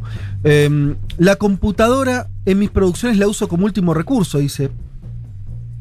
Em, de esta conexión musical entre pasado y presente han nacido en los últimos años varios eh, artistas que comparten la búsqueda de hacer música explorando la cosmogonía indígena y afro de la región. Dice sobre la etiqueta del World Music y su estilo. No me da asco la categoría, pero no utilizaría esa palabra. Lo que me da asco es la subcategoría de la subcategoría de la subcategoría. Creo que tanta fusión como World Music no define mi música y a la vez sí. De hecho, la palabra siku es una tradición andina que significa tocar en par. Mira esto, no lo sabía. Más allá del hecho de ejecutar música, habla de la conexión y la convergencia que hay en una sicuriada, que es cuando varios músicos tocan el siku al mismo tiempo, entiendo. Por eso llamé así al disco. Es extremadamente colaborativo y el sonido que se proyecta es el de una especie de banda electrónica, porque hay mucha gente que participó. Con respecto a por qué eligió este camino, dice, me gusta que esté marcada la ideología en mi música, al menos para poder decir cómo se hacían las cosas antes y cómo era para nosotros, y cómo cuando llegó Occidente aplastó eso, como también aplastó la idea de las disonancias, o de no tocar alguna escala, eh, o del baile como una manera de ser libre. Vamos a escuchar entonces a una canción que, como él dice, el autor es una obra colaborativa con Salvador Araguaya, español y Arteria FM. Así suena entonces de Nico Cruz, Folia de Jurema.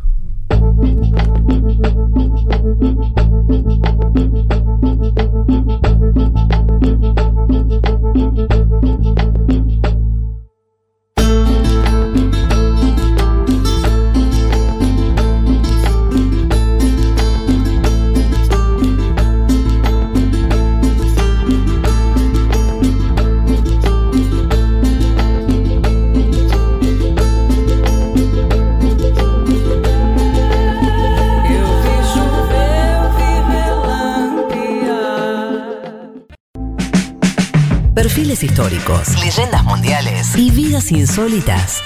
Por Leti Martínez.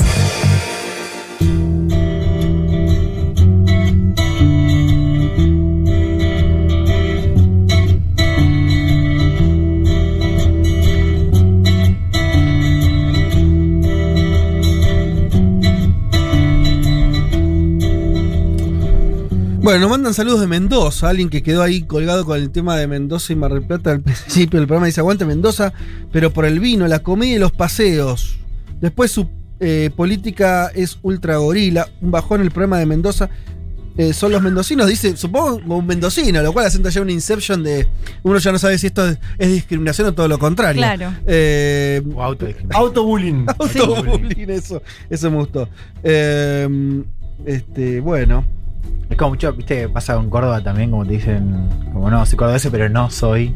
Claro. No soy derecha, no soy gorila. Che, y leo un mensaje de Marcelo Álvarez porque yo lo- no lo expliqué muy bien, yo lo, lo avisé, que no, no entendía del tema.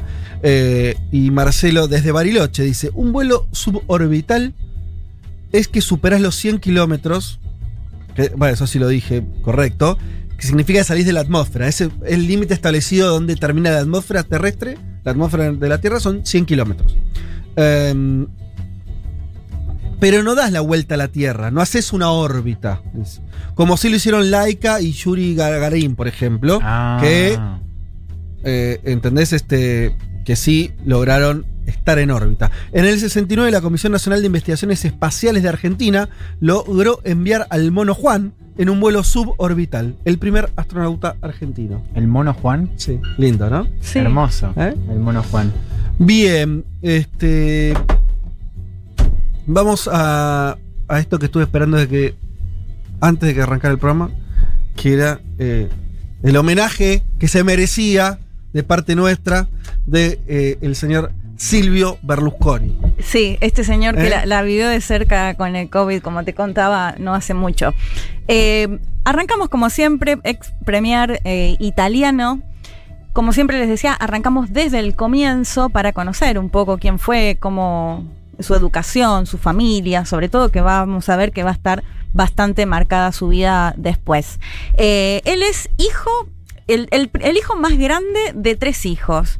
Hijo de Luigi Berlusconi Lutesta y Rosa Bossi, que vamos a ver que Rosa, la mamá, va a tener un, un papel muy importante en su vida. En el caso de los hermanos, y esto, bueno, ya me meto en el documental que se llama My Way, que lo pueden ver en Netflix, Véalo. donde es interesante porque él mismo habla, o sea, son entrevistas que le hacen a él, entonces, digamos, todo lo que se conoce es eh, por lo que él cuenta, ¿no? Y además porque muestra su casa de más de 70 salas, en la que incluso tiene una... Abarrotada de cosas, de regalos, de. Todo, la cama, la cama de leopardo, ¿no? No, Toda no, esa no. cosa que te imaginas así de Berlusconi, así es. Habría que inventar una ves, palabra ¿no? nueva porque Kish no, Sí, no, sí, eh, no. alcanza. No, no, lo Es supera. bajito Berlusconi, ¿no?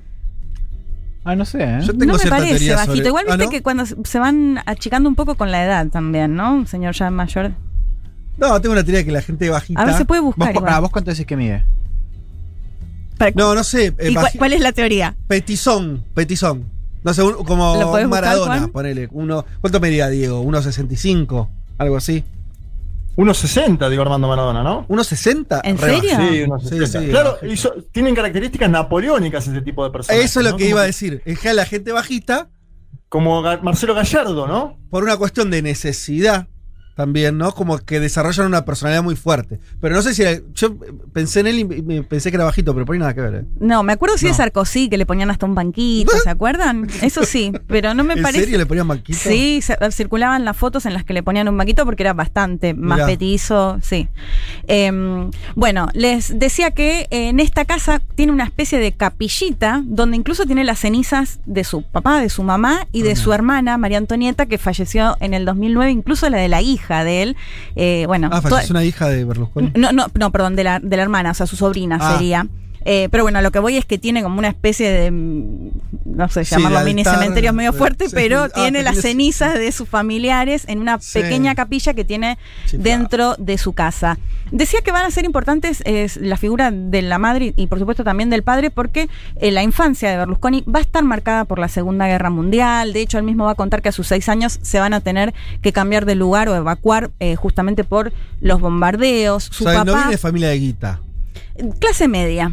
Su papá, después la- va a tener un poco más complicada igual la cuestión económica, justamente también por la Segunda Guerra. El papá formaba parte del ejército antifascista y justamente cuando eh, el, el nazismo invade Italia, el padre se exilia en Suiza. Y ahí va a empezar una parte de la familia que, bueno, se va a complicar mucho. Lo que me contaba la entrevistada que tenemos para hoy es que justamente se sufrió mucho, por supuesto, esta separación y que Rosa, la mamá, tenía que, además de trabajar, criarlos a ellos y lo vamos a ver a Berlusconi, bueno, muy este estereotipo de italiano-italiana, esta cosa de la familia, todo eso. Bueno, en Berlusconi, en Berlusconi lo vamos a ver todo el tiempo, todo el tiempo haciendo referencia a su mamá, a con quien conversaba y él mismo diciendo, como mi- de lo que diríamos acá, ¿no? Mi mamá siempre tenía la posta, ¿no? Una cosa así. ¿Viste Bueno, no se puede, no te puede caer mal alguien que ya arranca así? Ese es un problema. alguien que quiere mucho a su mamá. Sí, como que ya Sí. te lo imaginás ahí, los fideos, los domingos, Berlusconi de chiquito. No sé, es como que. Sí, sí. Es te- difícil, eh, cuesta. Sí, total, porque además que diga eso, ¿no? Que las, las La decisiones que él tomaba claro. siempre las consultaba con su madre. Bueno, que también te- te- eso te transmite en la, la- en la mafia y eso también lo vamos Obvio, a ver, ¿no? Esa claro, presencia de total. las mujeres y las madres muy presentes. Eh, después en lo que tiene que ver con los estudios, él va a estudiar en una escuela salesiana, o sea, de- eh, católico, va a ser cató- es, es católico, de hecho también es algo a lo que también hace mucha Ajá. referencia, y va a tener esta particularidad que quizás es menos conocido, de hecho, eh, My Way, el nombre de- del, del documental, de estas entrevistas que le va a hacer Alan Friedman, un periodista estadounidense, que entiendo que es una canción de Sinatra, de Frank Sí, Sinatra. claro, claro. Eh, Bueno, ¿Cómo? porque- ¿Cómo? Dale, dale, dale. adelante, no, estamos- no, me encanta, me encanta. de tiempo, chicos. No. Uy, no, me, bueno, me van avisando, eh, porque hay mucho para contar de Berlusconi.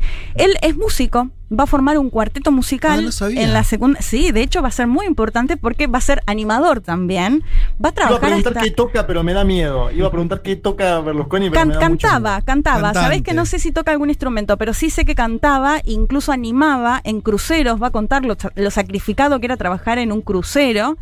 Y incluso va a tener una anécdota que él mismo la va a contar. Él, empieza a estudiar cuando sale del colegio eh, abogacía, derecho, y dice, o sea, él cuenta que se va a Francia a aprender francés o a mejorar su francés y que termina cantando en un cabaret y que entre las personas que estaban en el cabaret se encuentra con su padre, que lo había ido a buscar para Ah. que no se vaya por el mal camino, digamos, entre Ah, comillas. el papá Eh, iba, estaba yendo al cabaret por las suyas y de pronto, ¿qué hace no papá lo acá? sabemos. Si capaz que el papá fue al cabaret y justo se encontró con, con su hijo. Era mejor la historia, sí, sí. Nunca en una biblioteca se juntaron ellos, ¿no?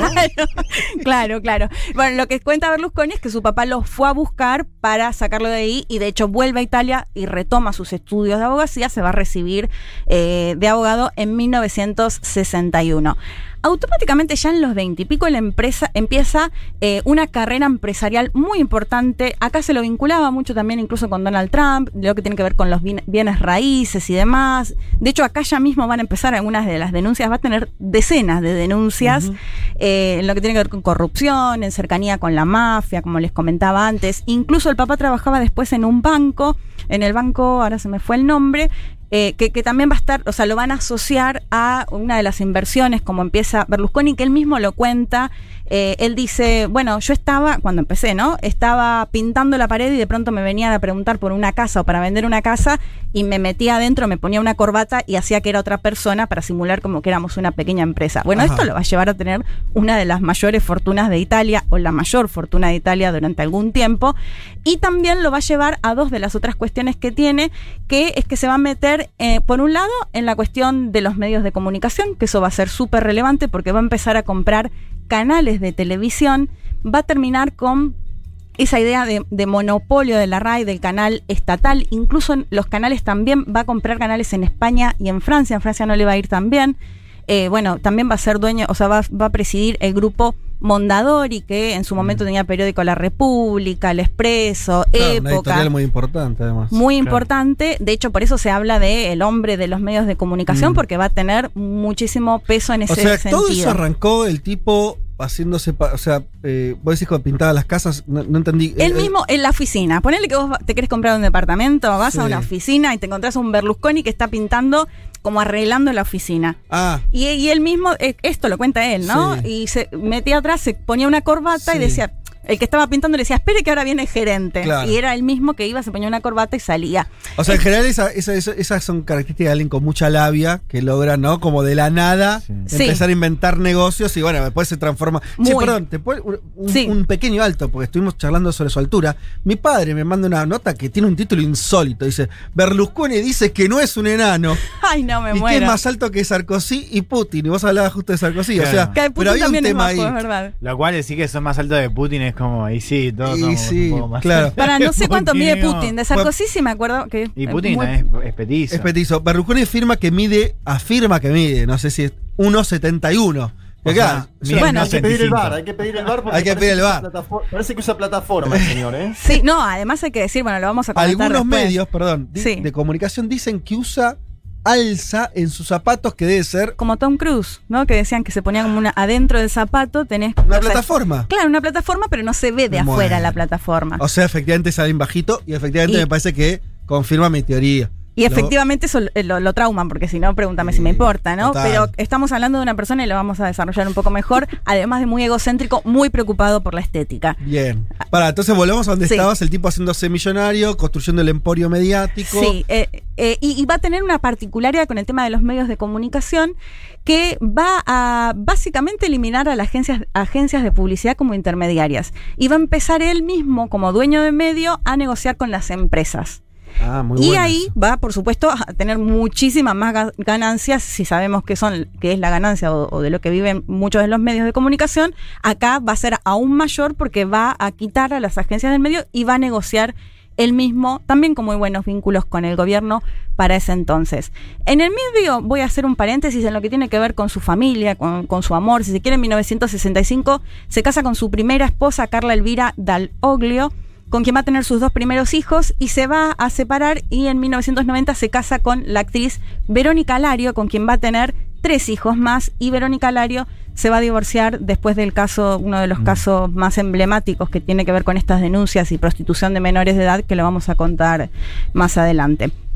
Eh, al, al tiempo de que ya era un hombre, eh, un empresario reconocido, ya que tenía mucho, mucho dinero y mucha presencia en los medios de comunicación, en la siguiente etapa, si se quiere, tiene que ver con el fútbol. En 1986 compra el Milan. eh, va a ser presidente del Milan hasta el 2017 y esto es fundamental porque eh, si, si antes tenía el dinero de, eh, de su sector, eh, digamos, privado en lo que tenía que ver con los bienes raíces, después ya va a tener la presencia o el poder mediático y después va, a lanzarse a, a la actividad deportiva que sabemos que si al club le va bien, posiblemente también la figura de él en No, este claro, caso.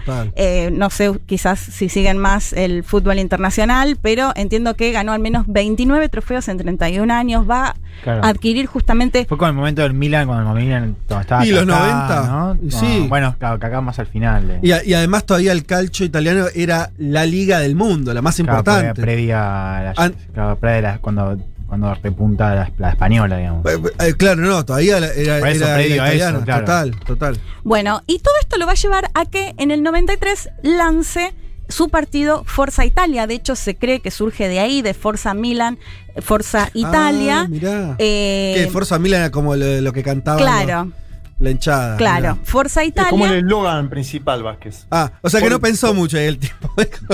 Bueno, pero Bueno, no, porque fíjate qué importante va a ser, ¿no? claro. Sí, no, está bien, está bien. Eh, pero, pero la escuchamos ya a la entrevistada de hoy, Dale. porque esto de si le va bien en el sector privado, creemos que también le va a ir bien en el Mm. sector público. Bueno, en el caso de Berlusconi funcionó también muy bien, como lo hemos visto en otros mandatarios. La escuchamos a Indiana Sari, ella es politóloga, docente de la- de la UBA. Eh, coordinadora de la Comisión de Asuntos Europeos de la red AP, que nos contaba un poco acerca de esto, cómo llega Berlusconi a la política y cuál es su imagen de bandera, además de las promesas incumplidas, y ahora desarrollamos un poco más los gobiernos de Berlusconi. La escuchamos. Como político, Berlusconi fue o es, tanto a nivel nacional como regional, uno de los líderes más atípicos. No solo por su señalada demagogia, su teatralidad extrema, su narcisismo, sino que lo que va a tener de anómalo para la política italiana es que cuando él accede al poder, van a confluir por primera vez en una misma persona la mayor fortuna privada del país y el cargo político de mayor importancia. Su entrada en la contienda política entonces va a estar dada desde un claro posicionamiento neoliberal, la defensa capa y espada de las libertades individuales y de mercado, incluso llegando a señalar que su objetivo era impedir la llegada al poder de cualquier reminiscencia comunista. Con su primera candidatura, el electorado se vio seducido por la posibilidad de alcanzar a nivel público una gestión tan exitosa como la que llevaba Berlusconi a nivel privado con sus negocios. Y fue por eso que los italianos votaron masivamente a la coalición de centro-derecha, capitaneada entonces por Forza Italia. Ya en el poder, se inicia entonces una revolución mediática. Berlusconi vivía de la imagen y aprovechó su poder en los medios para venderle a la población un show excepcional, que era su propia vida. Berlusconi entonces prometía una nueva era de crecimiento y prosperidad que finalmente nunca llegó varias cosas de las que decían Sí. Diana ahí. Por un lado, esta cuestión del fútbol, de que al Milan le fue bien, va a generar esta idea en unos 90 muy marcados por denuncias de corrupción en los gobiernos italianos. Todo el manipulito. O sea, la- Berlusconi es el, que- el que sale después de la destrucción. Eh, eh, recordad, o sea, eh, Italia tiene un sistema político recontra sólido, fuerte, partidos grandes. Tiene un partido de izquierda del país italiano muy importante, lo más importante de Occidente, la democracia cristiana. Digo, tenía, todo eso se voló por los aires al estilo de lo que vimos en Sí. Brasil. Básicamente medio lo mismo, ¿no? Y Berlusconi sal- sale ahí como Sí. el salvador de todo eso. De hecho, creo que Indiana lo menciona también, pero él mismo lo dice, eh, que no quiere que llegue, que no haya ninguna reminiscencia del comunismo en Mm. Italia, como uno de sus principales motores para lanzarse a la política. Otros sostienen que en realidad se lanzó a la política porque ya se veía bastante complicado con las denuncias de corrupción que tenía y que eh, llegar a la política lo podía llegar a ayudar. De hecho, algunas de las Claro. denuncias, porque después eh, Berlusconi pasa a ser conocido como Pinocho, ¿no? Literatura italiana, por las mentiras de sus promesas que nunca va a llevar adelante en su gobierno. Bueno, una de ellas tenía que ver con la transparencia política, que no solo no va a ser, Sí, sino que va sí, a cargar con un montón de otras denuncias más de corrupción. Eh, y antes con lo que mencionábamos de. eh, ay, se me fue que lo que. Bueno. eh, va- varias de estas cuestiones que él va a prometer y después no las va a, a cumplir de ninguna forma eh, y va a ser conocido que les mencionaba antes como Pinocho. Pero te iba a decir algo más que ahora se me fue. Pero bueno, ya me va, ya ya va a volver. Eh, de hecho, ya estaba denunciado con el apoyo de Bettino Craxi, que eh, había sido premier del Partido Socialista, en esto que se conocía, lo, lo mencionábamos, lo de los 90, lo que se va a conocer como el programa de Manos Limpias, que va a buscar terminar con eh, la corrupción. En ese contexto es que él llega con este discurso. Va a ser primer ministro de 1994 a 1995, que se va a caer el gobierno, después de mil- 2001 a 2006 y de 2008 a 2011. Tres veces vuelve. Tres O sea, veces, sí. Eh, bueno, y con toda esta serie de cuestiones que mencionábamos antes. En la política in- en- internacional me interesaba traer el vínculo con Libia, porque la escuchamos primero a Indiana Sar y después lo contamos, porque él tuvo un vínculo muy particular con Gaddafi. Lo escuchamos. En esa oportunidad, Berlusconi pidió perdón por los crímenes del pasado colonial y se comprometió a pagar a Libia 5 mil millones de dólares en un periodo de 20 años. Por su parte, Gaddafi ayudaría a impedir la salida de migrantes de las costas libias hacia la isla italiana de Lampedusa y detendría en sus cárceles a los migrantes indocumentados que fueran interceptados, aunque esto representaba una clara violación a los derechos humanos. A partir de entonces, Libia se convirtió en un terreno ideal para los negocios de las grandes empresas italianas y viceversa. Gaddafi invirtió grandes sumas de dinero en empresas italianas siguiendo los consejos de Berlusconi. Además de su buena relación personal, fueron socios privados en el negocio audiovisual. La relación bilateral se rompió con la caída del régimen de Muammar Gaddafi en el año 2011. De hecho, previo a su caída, en agosto de ese año, Gaddafi envió una carta a Berlusconi en la que el depuesto líder pedía a su amigo que parara los bombardeos en Libia. Bien interesante porque Italia fue colonia, eh, perdón, Libia fue colonia de Italia. Berlusconi va a ir con esta cuestión de pedido, de resarcimiento económico. Se va a generar esta acta por la cual van a ser muchos los negocios entre ambos países, las visitas, o sea, eran amigos, esto que decíamos del carisma de Berlusconi con eh, Gaddafi. De hecho, lo vamos a ver después lo del Bunga Bunga, pero él dice que surgió también en Libia el nombre de las fiestas eh, sexuales que hacían en su casa, o al menos eso es lo que, lo que se sabe. Eh, y que cuando justamente empiezan a bombardear Libia, Gaddafi le manda una carta pidiéndole a su amigo Berlusconi que interceda para terminar con estos bombardeos. ¿Qué va a decir Berlusconi? Que Macron, que Macron, que Sarkozy, que Nicolás Sarkozy le ganó de mano y empezaron a bombardear sin el aval de Italia. De, de hecho, esto no sé, Juan, por ahí quizás si más adelante te acordás vos. Pero después, la caída de Berlusconi también va a estar muy relacionada a los manejos de Merkel y de Sarkozy dentro de la Unión Europea y la intención de que Berlusconi deje de gobernar. Eh, pero bueno, esto me parecía interesante porque él va a tener otra postura con respecto a los bombardeos eh, de Libia. De hecho, en lo que tiene que ver con Irak, al principio él también dice que tenía otra postura eh, en lo internacional. Y después un vínculo muy cercano a Vladimir Putin. Les decía que si buscan las imágenes es de, de mucho cariño. Si lo escuchan a, a Putin hablando de Berlusconi, también incluso salió a defenderlo en lo que tenía que ver con las denuncias de corrupción. Y también un muy buen vínculo con George Bush.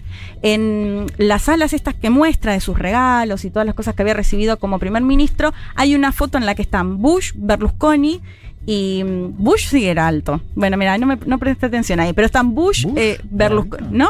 Sí. Unos. 70 y pico, unos 70 y pico, ¿no? No sé.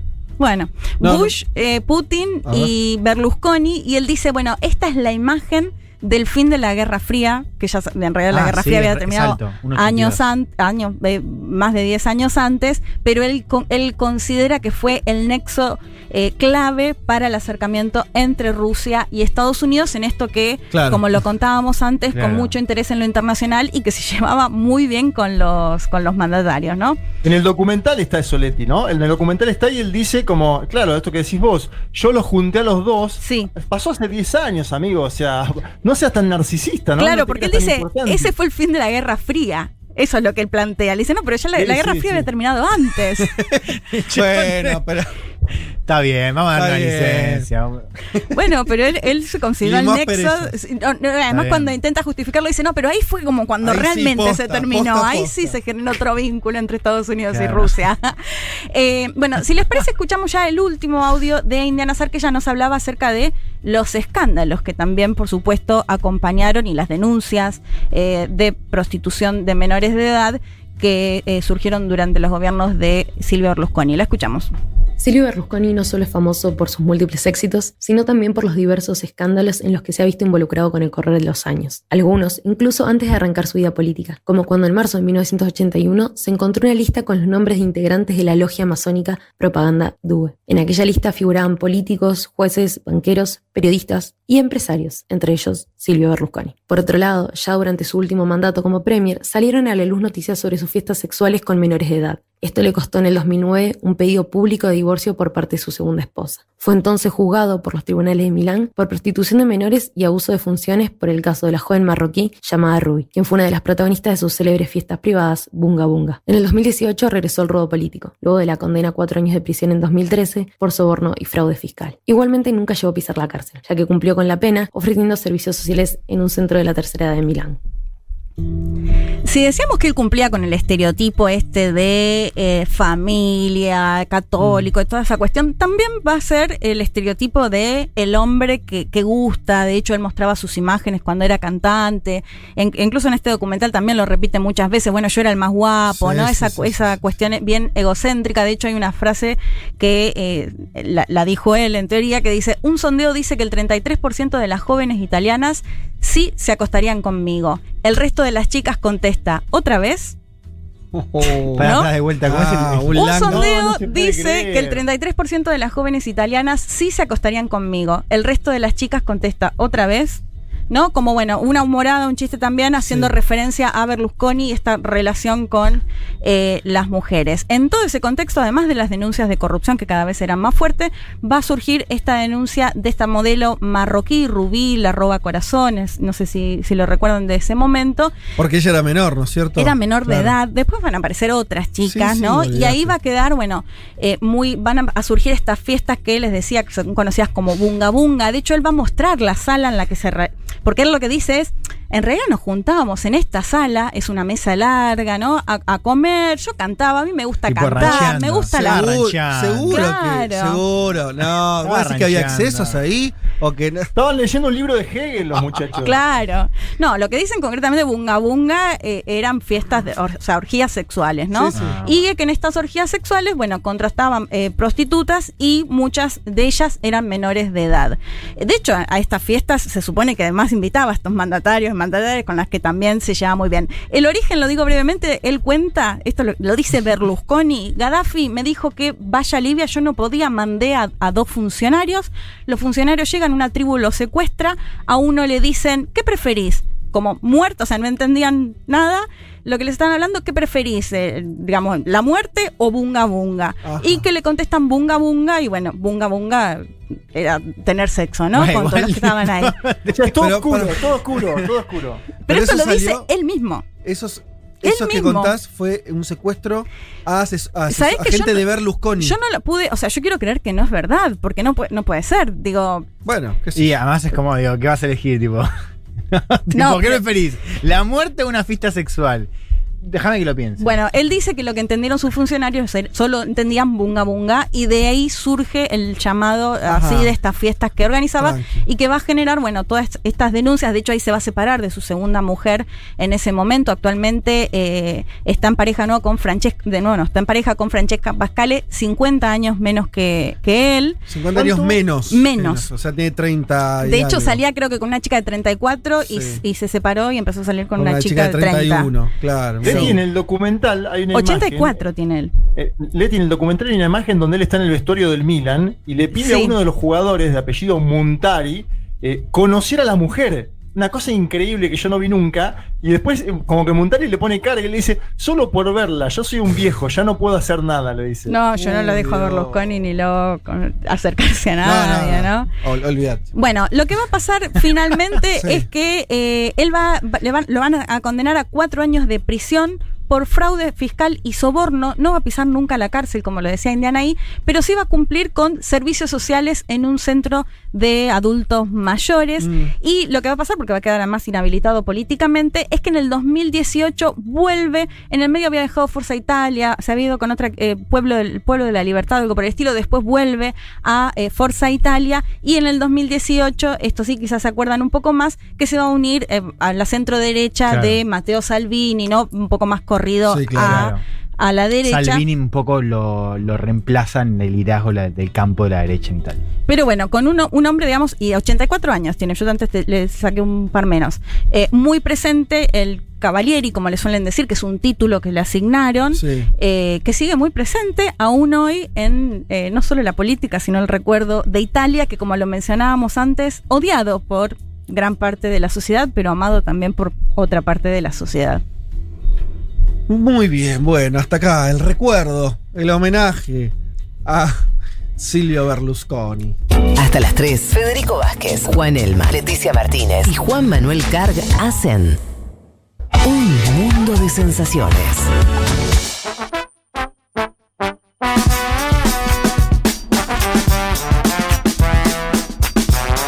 Las 3 de la tarde y 7 minutos pasados ya. eh, tenemos muchos mensajes, a ver si yo. Ah, lo de. Bunga Bunga es un chiste, claro. Sí, yo quiero, quiero, quiero entender Ah, que chico, sí. Pero ustedes me tienen que avisar. No, yo tampoco. No, sí, sí. Hice- Yo tampoco Ah, hice tampoco. No, no, no. Hice el paréntesis que él lo cuenta, o sea, él nunca dice que es un chiste, él cuenta esa situación, por eso yo dije, no, quiero creer que, que no, no, es pa- no es real, digamos, ¿no? Ah, por Dios. Claro, mira. Eh, Vos tenés que avisar, boludo. Acá alguno nos dice que- quién es, este, eh, Norberto de Río Cuarto. Berlusconi mide 1,70, mide 1,70. Se quejaba que los dibujantes lo hacían petizo, según nos dice este amigo. Em, bueno, qué sé yo. Este, muchas cosas ahí, mucha gente opinando sobre. Muy narcisista, ¿no? Todo gira sobre él. Me, me quejo porque me hacen eh, enano. Sí, muy pero muy preocupado por su estética, de hecho siempre muy maquillado, ¿no? Su pelito impecable. Bueno, impe- impecable depende Y acá- de cómo lo vea, Depende de cada, la subjetividad de cada uno.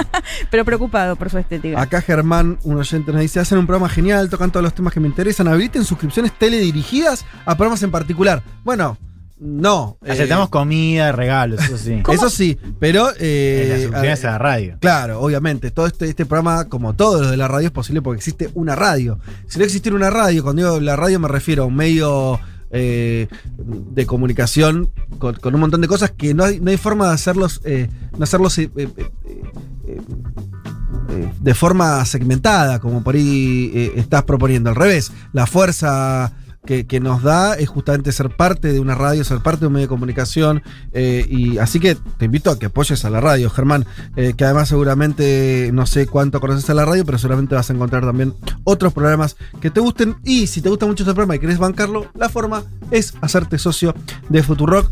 Eh, es muy simple, entras a, a nuestra página web y ahí buscas la solapa comunidad. ¿sí? Y tenés distintos formatos para, para apoyar la radio. Invito de paso a, todos quienes están escuchando a hacerlo, los que no son socios aún. Eh, saben ustedes que hace no tanto. eh, hemos pasado de las 2 a las 3 horas por el esfuerzo de los oyentes de este programa que eh, se asociaron a la radio, hicieron esto también para Germán, que veas que, que tuvo consecuencias en este programa. Nosotros les hicimos una apuesta a los oyentes diciendo si se asocian, eh, no me acuerdo ya el número, ¿cuántos tenemos que llegar? No, ¿A no me 100? acuerdo tampoco, ¿No? pero venían 100. pidiendo una ¿A hora 100? más, una hora 100. más, bueno, si quieren una hora más. Si quieren una hora más, háganse socios y eh, vamos a poder financiar esa hora más. Y así fue, así ocurrió, estuvo buenísimo. Y, y que ahora duremos eh, tres horas tiene que ver con ese apoyo. Y, y que ya nos estamos pasando de nuevo. Y ya nos está quedando corta, así que ¿quién te dice seguir la campaña? No, no, no. No, No que cuatro horas es un montonazo. No, es un montonazo, sí. Hay que comer, no, no. Hagamos mejor la- estas tres horas. ¿eh? Eh, che, bueno, pero muchos saludos a todos los que están eh, escuchando. Eh, hay debate sobre la altura. Algunos nos dicen que mida 1,65. En fin, bueno, eh, como sea. Eh, pero bueno, ya está, listo. ¿Eh? ¿Cerramos acá? ¿David? ¿Sí? Listo. ¡Se fue!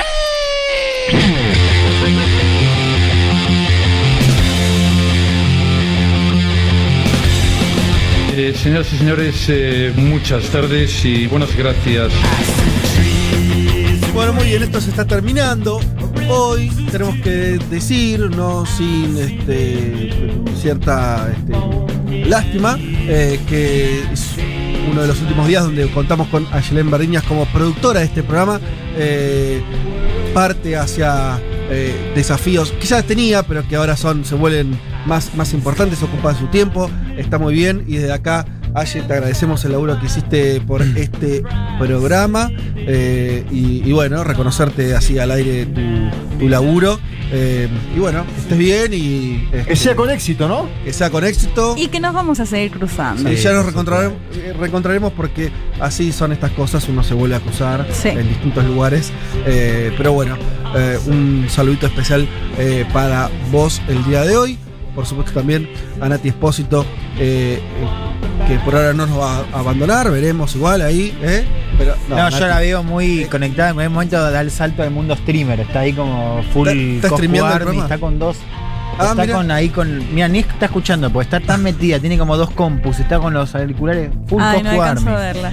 Y como siempre, a David Eskenazi por la puesta en el aire. Esta mesa que ya no es solitaria, no, no estoy solo, estoy. ¿Te, sentiste bien. Fede, con, con nuestra. Sí, para ustedes estuvo llegada? lindo, para mí Sí, también. por supuesto. Nada que ver, ¿no? Mejora todo. Sí, sí. Eh, y Juan Manuel Carr eh, en forma remota, pero ya la semana que viene, no sé si ya tienen decidido quién no viene de ustedes dos la semana que viene. Mm, No. Ahora, no, ahora, Ahora tira la ahora- moneda. ahora nos peleamos. Ahora tira la moneda, bien.